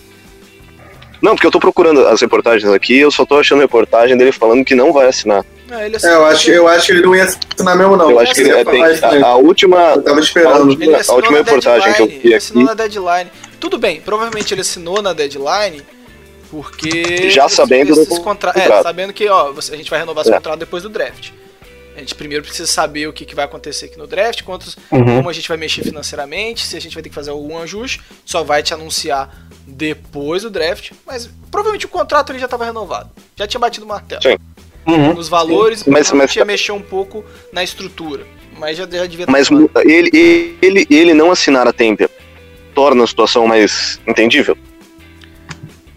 Porra, você não assinar a tenda, um beijo e abraço, assim. Ele vai ficar sem jogar É. um ano. É É. tipo, Você acha que o É, Hill eu tem a acho- dimensão do, do Le'Veon Bell pra sustentar Não, um, um- um ano não. sem jogar? Um cara de 30 anos Lógico que precisando não, do contrato pra fechar a, a vida dele? Ele conseguiu o contrato da vida dele. Se ele precisar aposentar Exatamente. depois, foda-se, eu ganhei 16 milhões em dois anos. Tá lindo. Sabe? Pra ele, ele era o, o cara que tava ganhando 750 mil até ano passado, acabou de fechar 16 milhões. Se nada der certo, ganhei 16 milhões, arranjei minha vida, um beijo, um abraço. É, pra ele, como o Rob falou, pra ele é inacreditável esse contrato.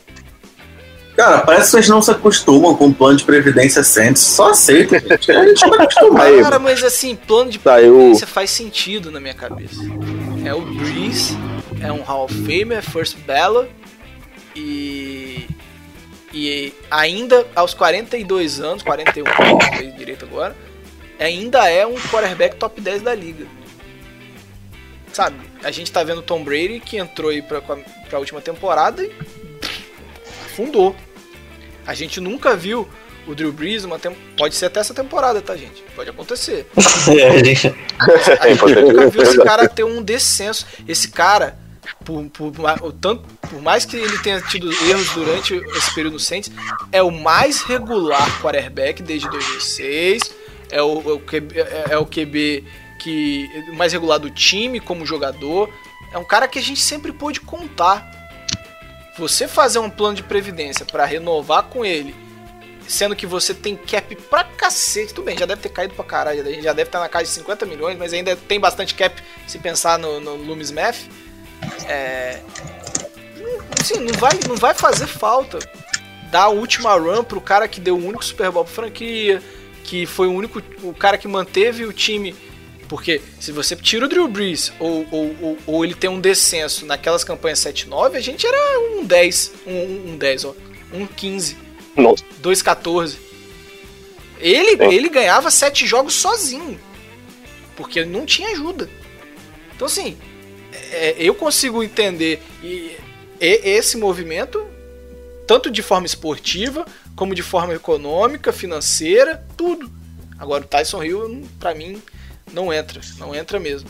Eu consigo. E pra você entender como eu não consigo entender, eu entendo mais o movimento de fechar com o James Winston, que é um cara que. Não fale esse nome, por favor. Ah.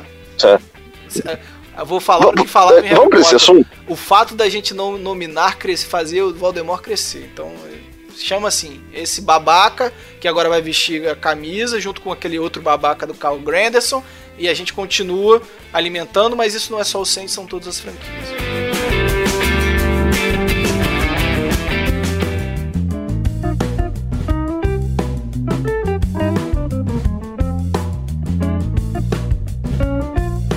É, só pra gente já partir para esse assunto do James Winston, que vai ser o último desse podcast, é importante a gente fazer um- uma introdução, é, colocando até contextualizando a situação.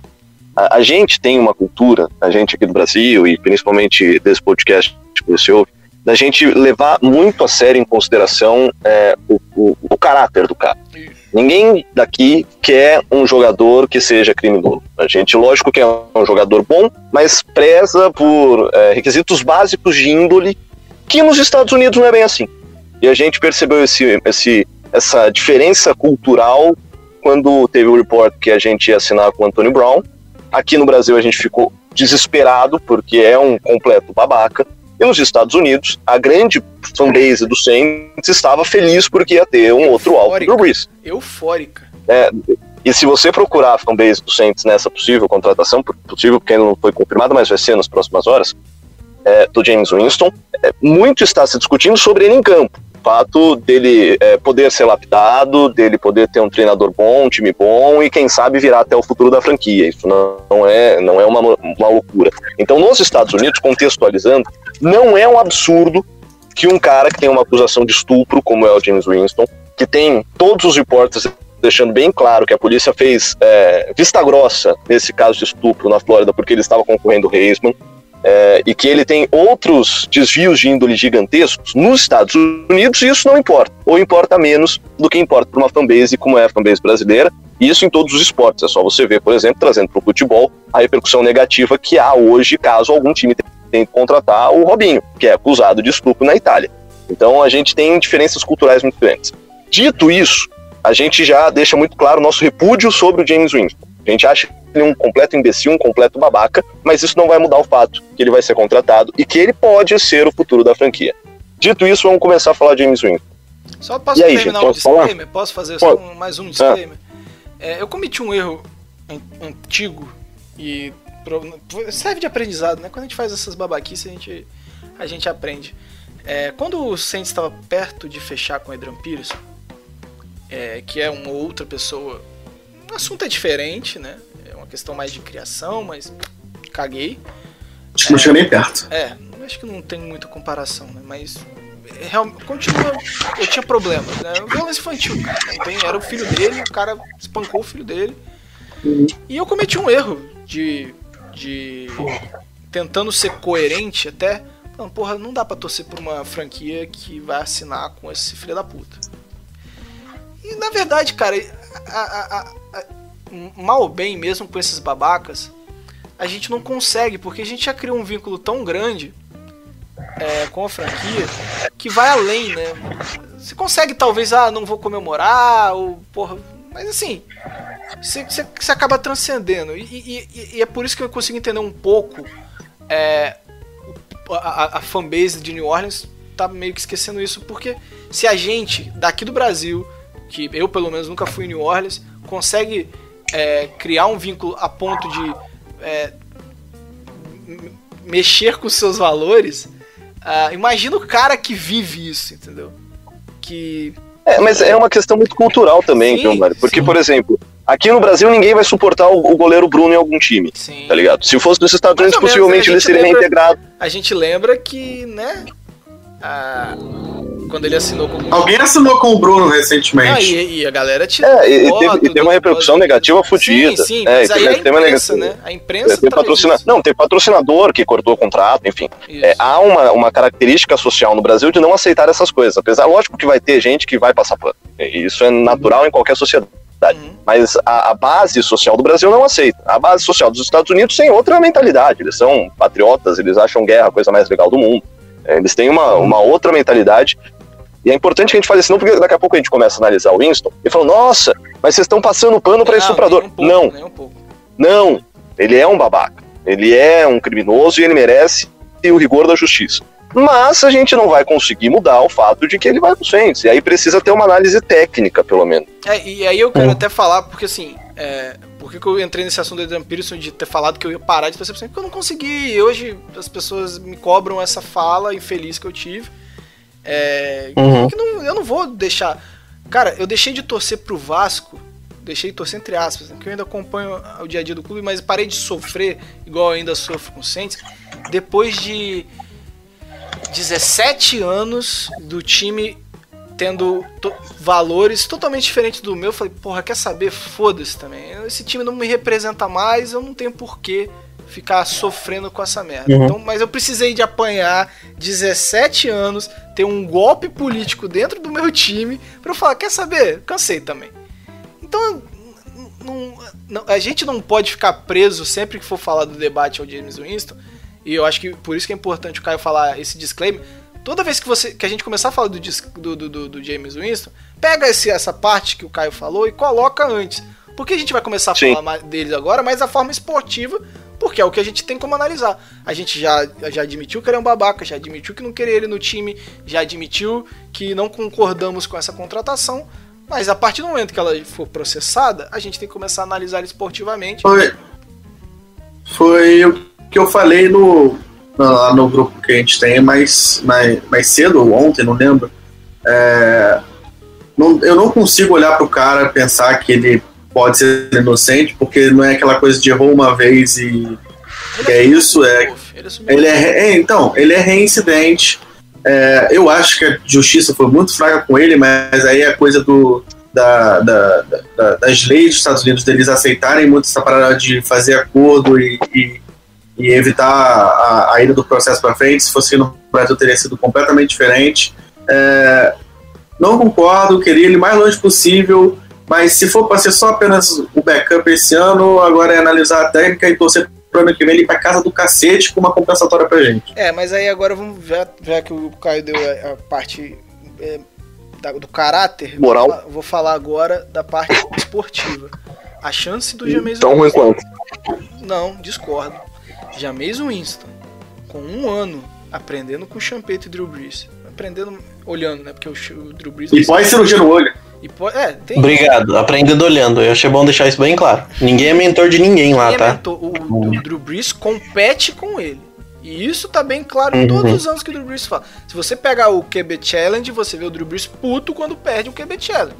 Então você me querer me convencer que esse cara tá ajudando e ensinando, amigo, desculpa. Ele tá ajudando e ensinando tem sorriso porque sabe que não ameaça a vaga dele.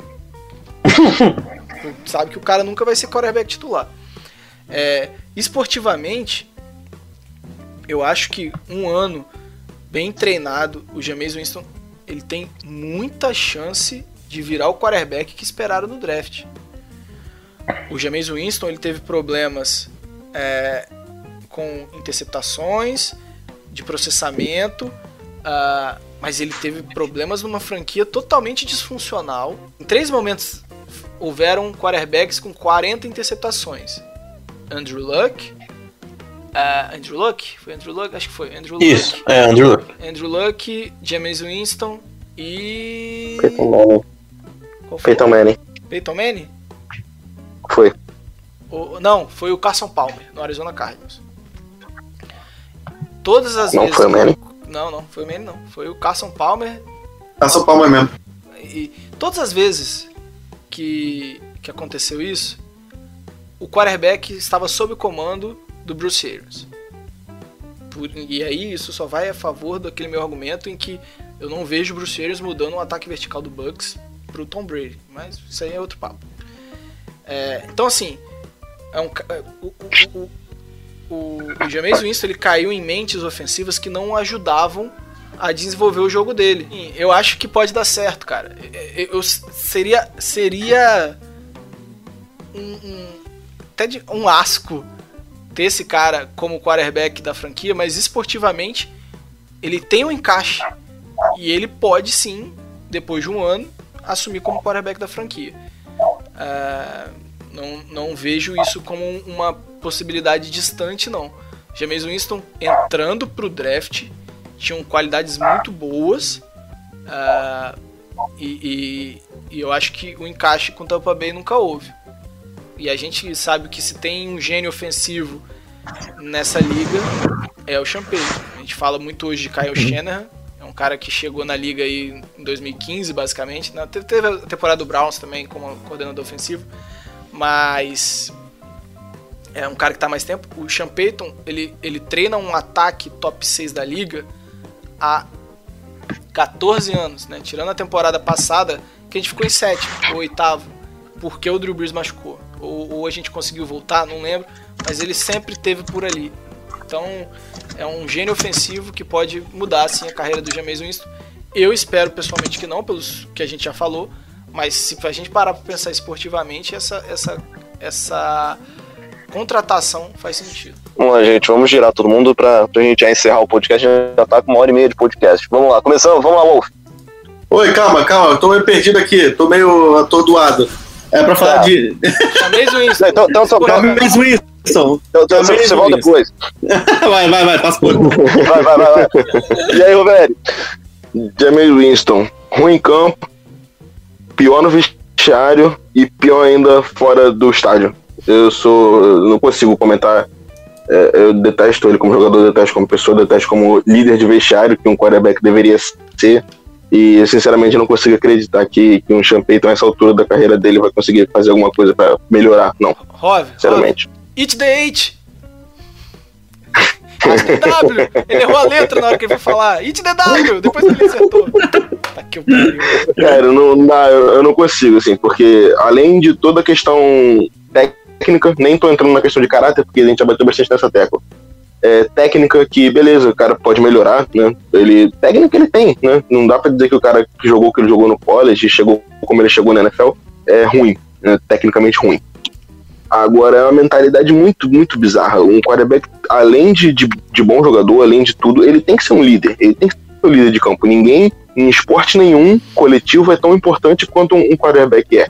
E aí o cara chega num, num discurso pré-jogo e, e faz uma merda daquela. E, enfim, o tanto de, de idiotice, tanto de idiotice que ele já fez na liga. Você É, desligando o botão do, do Letman? Aquilo foi sensacional também. é um idiota, é muito, muito idiota. Não, não dá pra um, pra um quarterback ter a mentalidade daquela. Não é um wide receiver, um running back que não lidera nada, que ele vai fazer o jogo dele ali e não vai influenciar muito no- nos companheiros dele.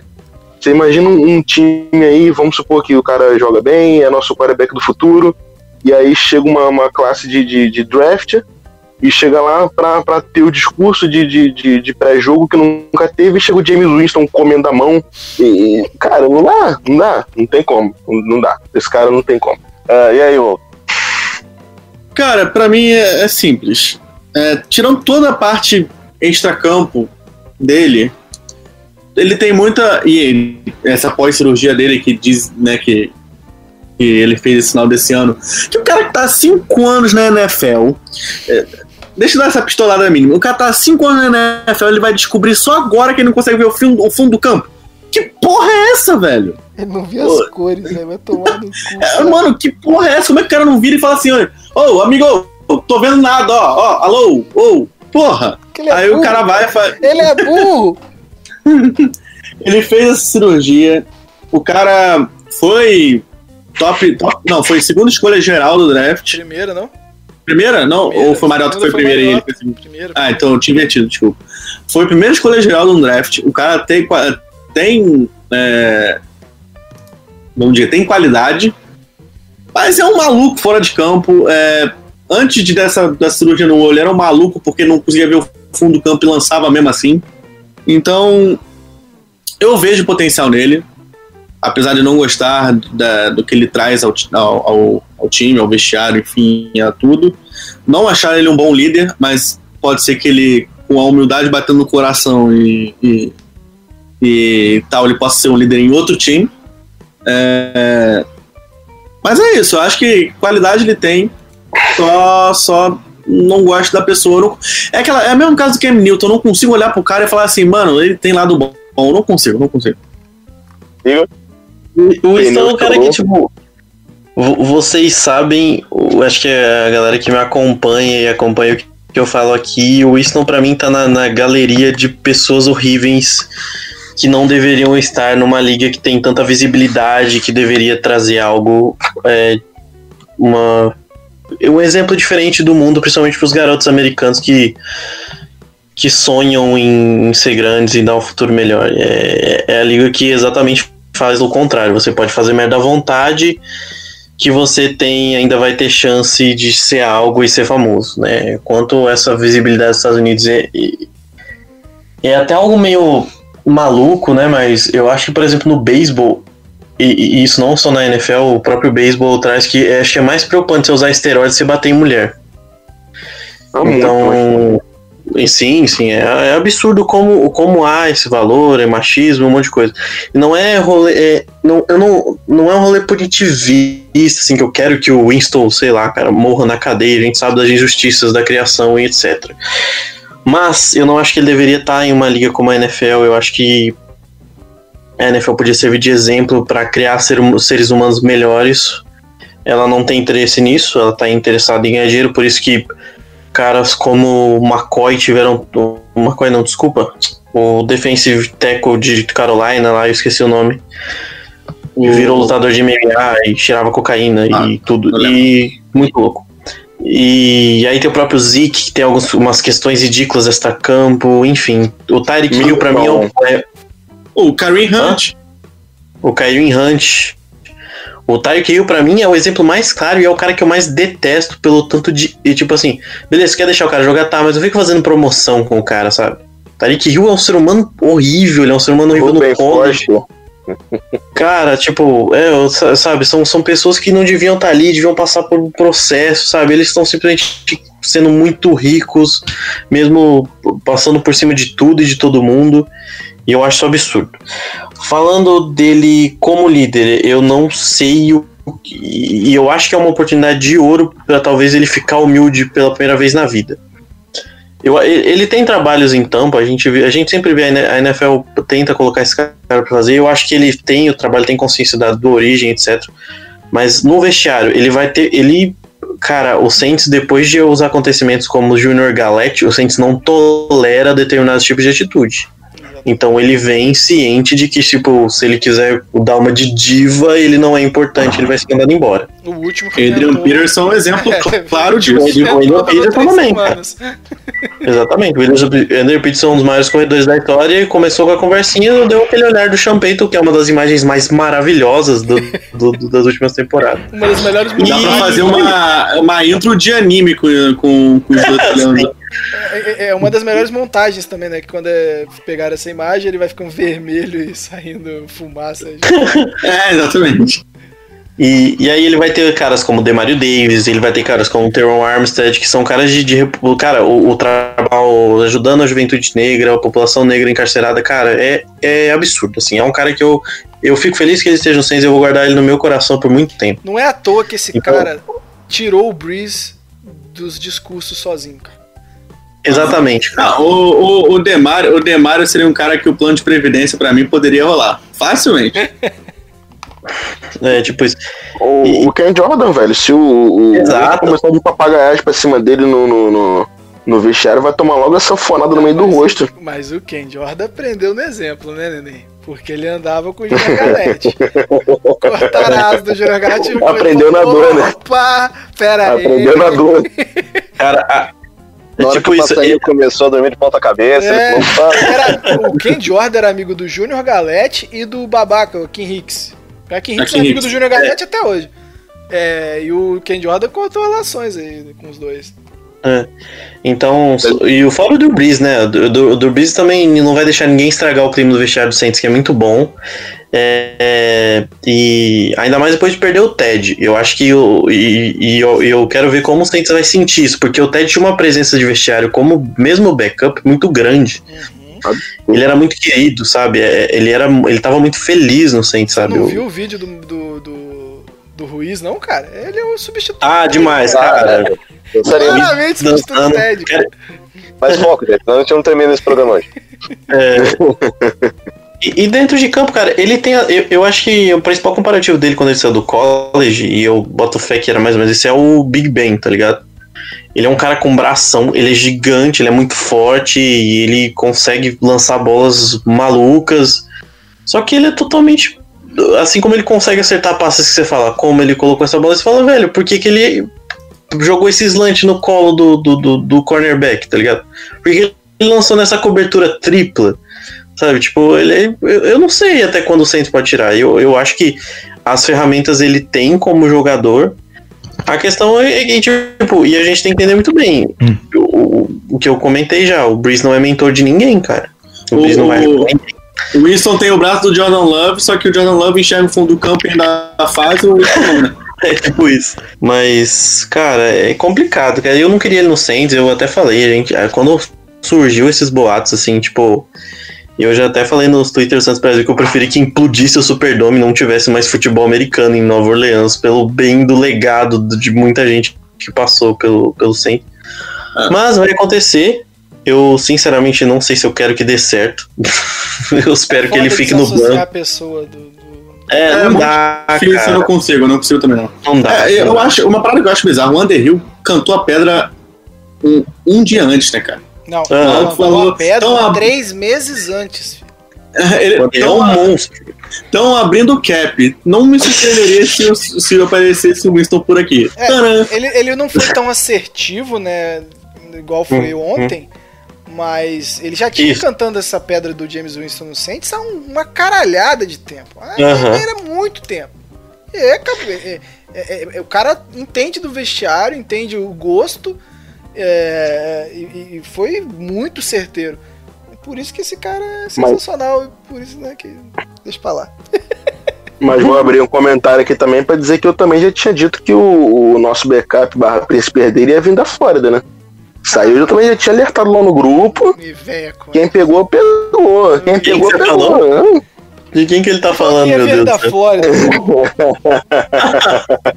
Jogar assim até eu jogo, bonitão. Vi o Blake Bortles, né, velho? É... Ah, mas é isso, cara. É isso que eu tenho pra falar do Winston. Não, não, não boto fé nele que ele vai crescer como ser humano, porque ele não mostrou nada disso. Eu não boto fé nele dentro de campo, porque ele é maluco e não, não parece não ter cabeça pra jogar. E eu espero que ele dê errado. É basicamente isso aí, galera. James Winston, a Gabriela elimine. do, dos quarterbacks. É isso que eu tô. Nossa, caralho. Pegou É, pesado. Ah, pelo menos o Winston não tá quebrando a quarentena, né? Ou você Léo, não sabe? Léo. Oi, tá me ouvindo agora? Alô? Ah, agora sim. É, então, é, só pra falar de bons exemplos do Saints, além do que o Caio falou, do Thomas Morrison também, que é um cara sensacional, um exemplo de família, o próprio Tyson Hill. Então são nesses tipos de cara que a gente tem que se inspirar e não no, no que o James Winston faz fora de campo. Agora, pensando pragmaticamente, cara, para ele ser um backup, um contrato de um ano, é, é interessante sim, porque, pô, co- quantos backups na NFL tem que tem a experiência, não é uma experiência muito boa que ele teve, mas que acon- você não vê é, na NFL bons backups, é muito difícil. Então, pensando no que o Ted Bridgewater fez ano passado, sem comparação entre os dois, mas eu acho que, porque para mim o Bridgewater é muito melhor que o Winston, mas eu acho que caso o Breeze volte a se machucar, que é uma possibilidade, aconteceu no passado, é um cara que vai entrar e o Saints tem alguma ou outra condição pelos caras que tem, como Michael Thomas, Alvin Kamara, de tentar conseguir vencer jogos igual conseguiu na temporada passada. Não vejo ele como sendo futuro, mas tem um exemplo de um cara aí, o Ryan Tannehill, que ficou a temporada inteira em Miami e ninguém dava nada, ninguém dava nada para ele. Aí ano passado ele foi para Tennessee, roubou a vaga do Mariota, não jogando espetacularmente bem, mas conseguiu chegar na, nos playoffs, vencer o Patriots e conseguir um puta de um contrato. Então na NFL, pô, esse exemplo prova que muitas coisas são possíveis. O cara, depois de cinco anos, conseguiu achar uma nova forma de jogar, porque foi para uma outra franquia, outra equipe de treinadores. Mas, analisando o contrato dele de um ano, como backup, eu acho interessante sim, porque, como o Mário mesmo já falou, o Tyson Hill não, não conseguiria jogar com o playbook do Drew Brees. O James Winston acho que ele conseguiria sim. E é isso. Então, mano, vamos embora, gente. Acho que já deu, né? Eu esperava muito mais pro seu lado. Você, você não vai dar nenhum, no- no- nenhuma notícia aí, não? Assim, sabe, uma notícia. Bom, assim, não é exatamente a notícia, mas eu posso fazer um comentário aqui, que o Jeff Ireland falou que o, o Taysom Hill vai ter a chance dele quando chegar a hora. Tomara que não chegue nunca. O, o, Vai chegar essa hora. O Caio não vai fazer, vai fazer comentário mesmo, não? Qual? Do, do próximo programa, cara. Calma, tio. O próximo programa é na hora que tiver acabando o programa. Uma coisa por o próximo programa é próximo programa, pô. É, a gente não tem mais programas. Quer falar? Não um terminamos esse? Não terminamos esse e quer falar do próximo? Não? Lógico. É que o próximo é especial. Tchau. Muito tchau, especial. Tchau, mano. Que isso, cara? Tchau, mano. Ah, você tá me dando tchau de verdade? Vou revelar, hein? Vou revelar. Vamos encerrar esse podcast. Valeu, mano. Ah, vai ser, vai ser genial isso, um silêncio danado. Só quero dar, dar um adeus aos, às pessoas que acreditam que esse contrato foi bom. Eu, eu gosto todos de vocês mesmo, vocês estão errados. Eu respeito a sua opinião, só acho uma opinião burra. Isso aí. Não, você está certo, errado estou eu de concordar com você, não é isso? Errado sou eu que tô te ouvindo. Errado sou eu que tô te ouvindo. Ai, meu Deus. Falou, velho. Ai, cara, é isso aí. É, eu vou fazer a revelação aqui que o próximo episódio vai ter a participação muito especial. Jonas Forte vai participar. E aí? Falou. Oi, foi comigo? É, Eu só queria dar um adeus às pessoas que acham que o contrato do Taysom Hill não foram bons. É, não, foram, não foi bom, quer dizer, desculpa. adeus, tamo junto sempre. Falou, Léo.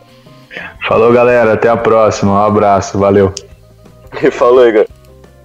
Falou, galera. Esperamos aí o- os próximos movimentos do Saints que irão nos irritar. O nosso próximo movimento estava deixando o Mário Pouco extremamente ansioso é que nós tivemos a confirmação e o próximo episódio desse podcast será com Nick Underhill. Ele que é o melhor insider do Saints. O Nick é o melhor insider do centro que a gente já conhece, acho que da história, a gente foi citado aqui nesse programa várias e várias vezes.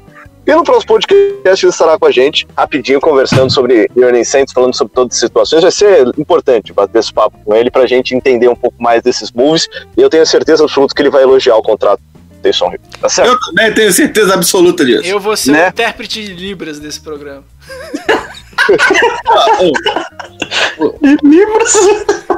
Eu vou ficar aqui no, igual o, o ministro da saúde.